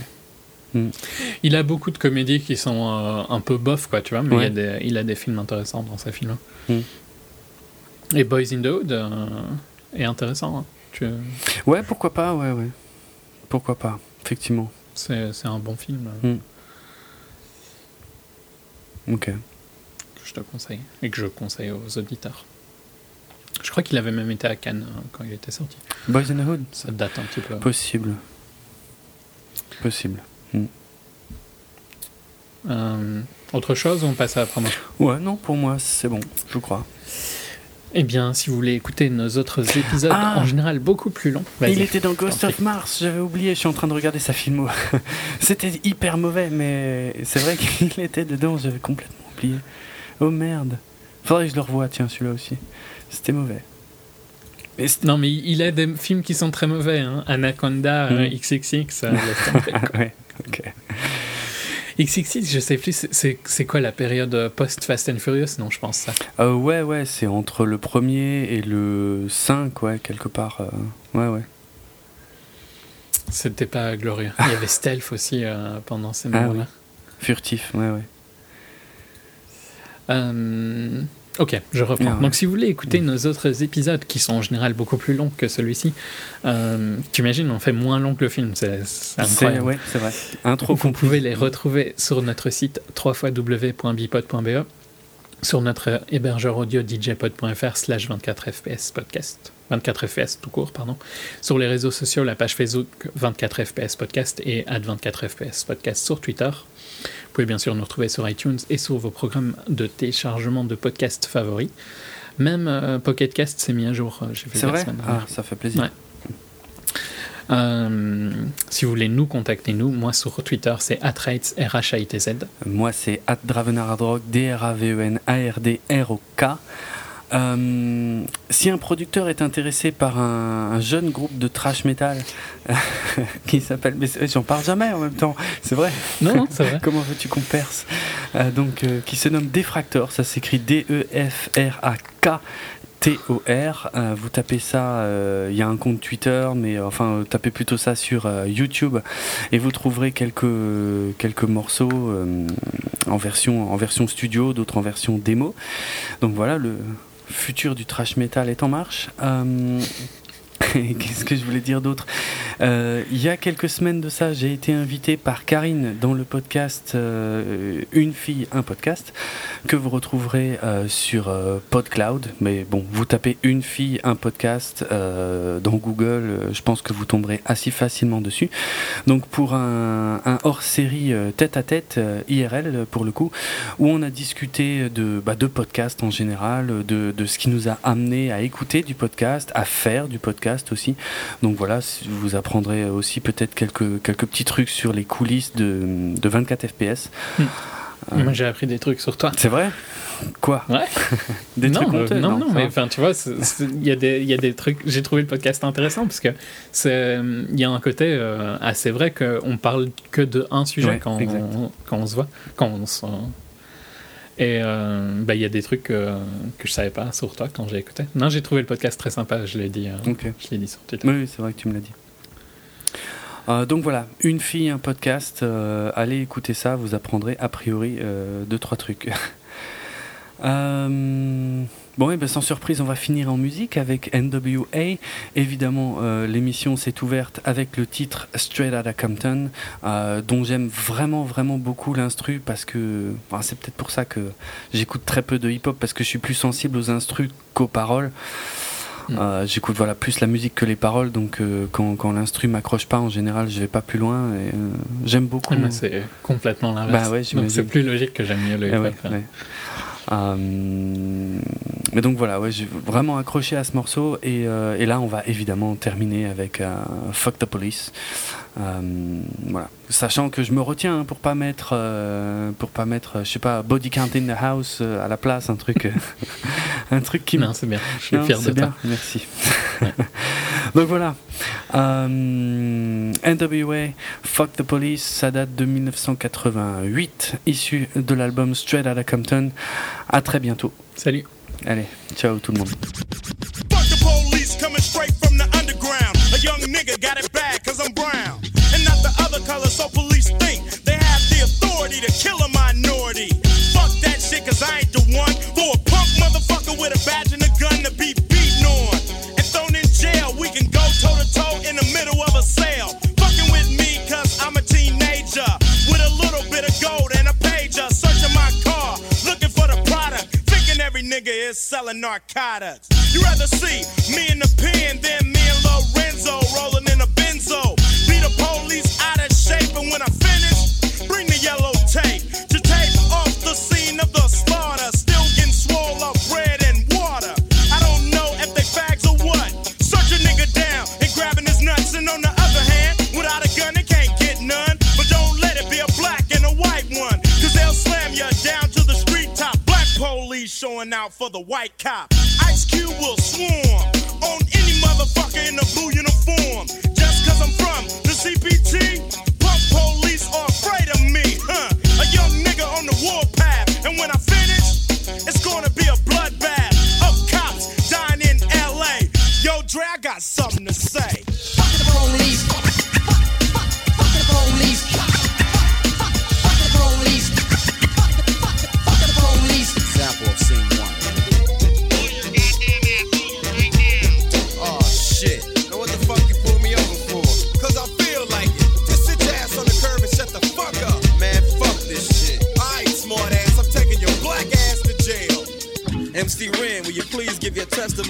jury about this fucked up incident. Fuck the police and Ren said it with authority. Because the niggas on the street is a majority of gang. It's with whoever I'm stepping. And a motherfucking weapon is kept in a stash spot for the so-called law. Wishing Ren was a nigga that they never saw. Lights start flashing behind me. But they're scared of a nigga, so they mace me to blind me. But that shit don't work, I just laugh. Because it gives them a hint not to step in my path. For police, I'm saying, fuck you, punk. And shit, it's all junk. Pulling out a silly club, so you stand with a fake ass badge and a gun in your hand. But take off the gun so you can see what's up, and we'll go at it, punk, and I'ma fuck you up. Make you think I'ma kick your ass, but drop your gat, and Red's gonna blast. I'm sneaky as fuck when it comes to crime. But I'ma smoke 'em now and not next time. Smoke any motherfucker that sweats me, any asshole that threatens me. I'm a sniper with a a two. They can't cope with me. The motherfucking villain that's mad with potential to get bad as fuck. So I'ma turn it around. Put in my clip, yo, and this is the sound. Yeah, something like that, but it all depends on the size of the gap. Taking out a police would make my day, but a nigga like Ren don't give a fuck to say. Fuck the police.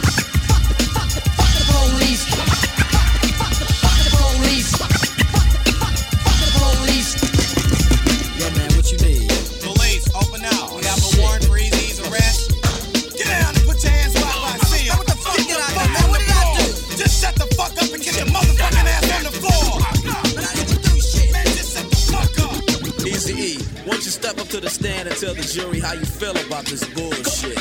I'm tired of the motherfucking jacking. Sweating my gang while I'm chilling in the shack and shining the light in my face and for what? Maybe it's because I kick so much, but I kick ass. Or maybe because I blast on a stupid ass nigga when I'm playing with the trigger of an Uzi or an AK. Cause the police always got something stupid to say. They put out my picture with silence. Cause my identity by itself causes violence or E with the criminal behavior. Yeah, I'm a gangster, but still I got flavor. Without a gun and a badge, what do you got? A sucker in a uniform waiting to get shot by me or another nigga. And with a gat, it don't matter if he's smaller or bigger. And as y'all know, E's here the rule. Whenever I'm rolling, keep looking in the mirror and it's on cue, yo, so I can hear a dumb motherfucker with a gun. And if I'm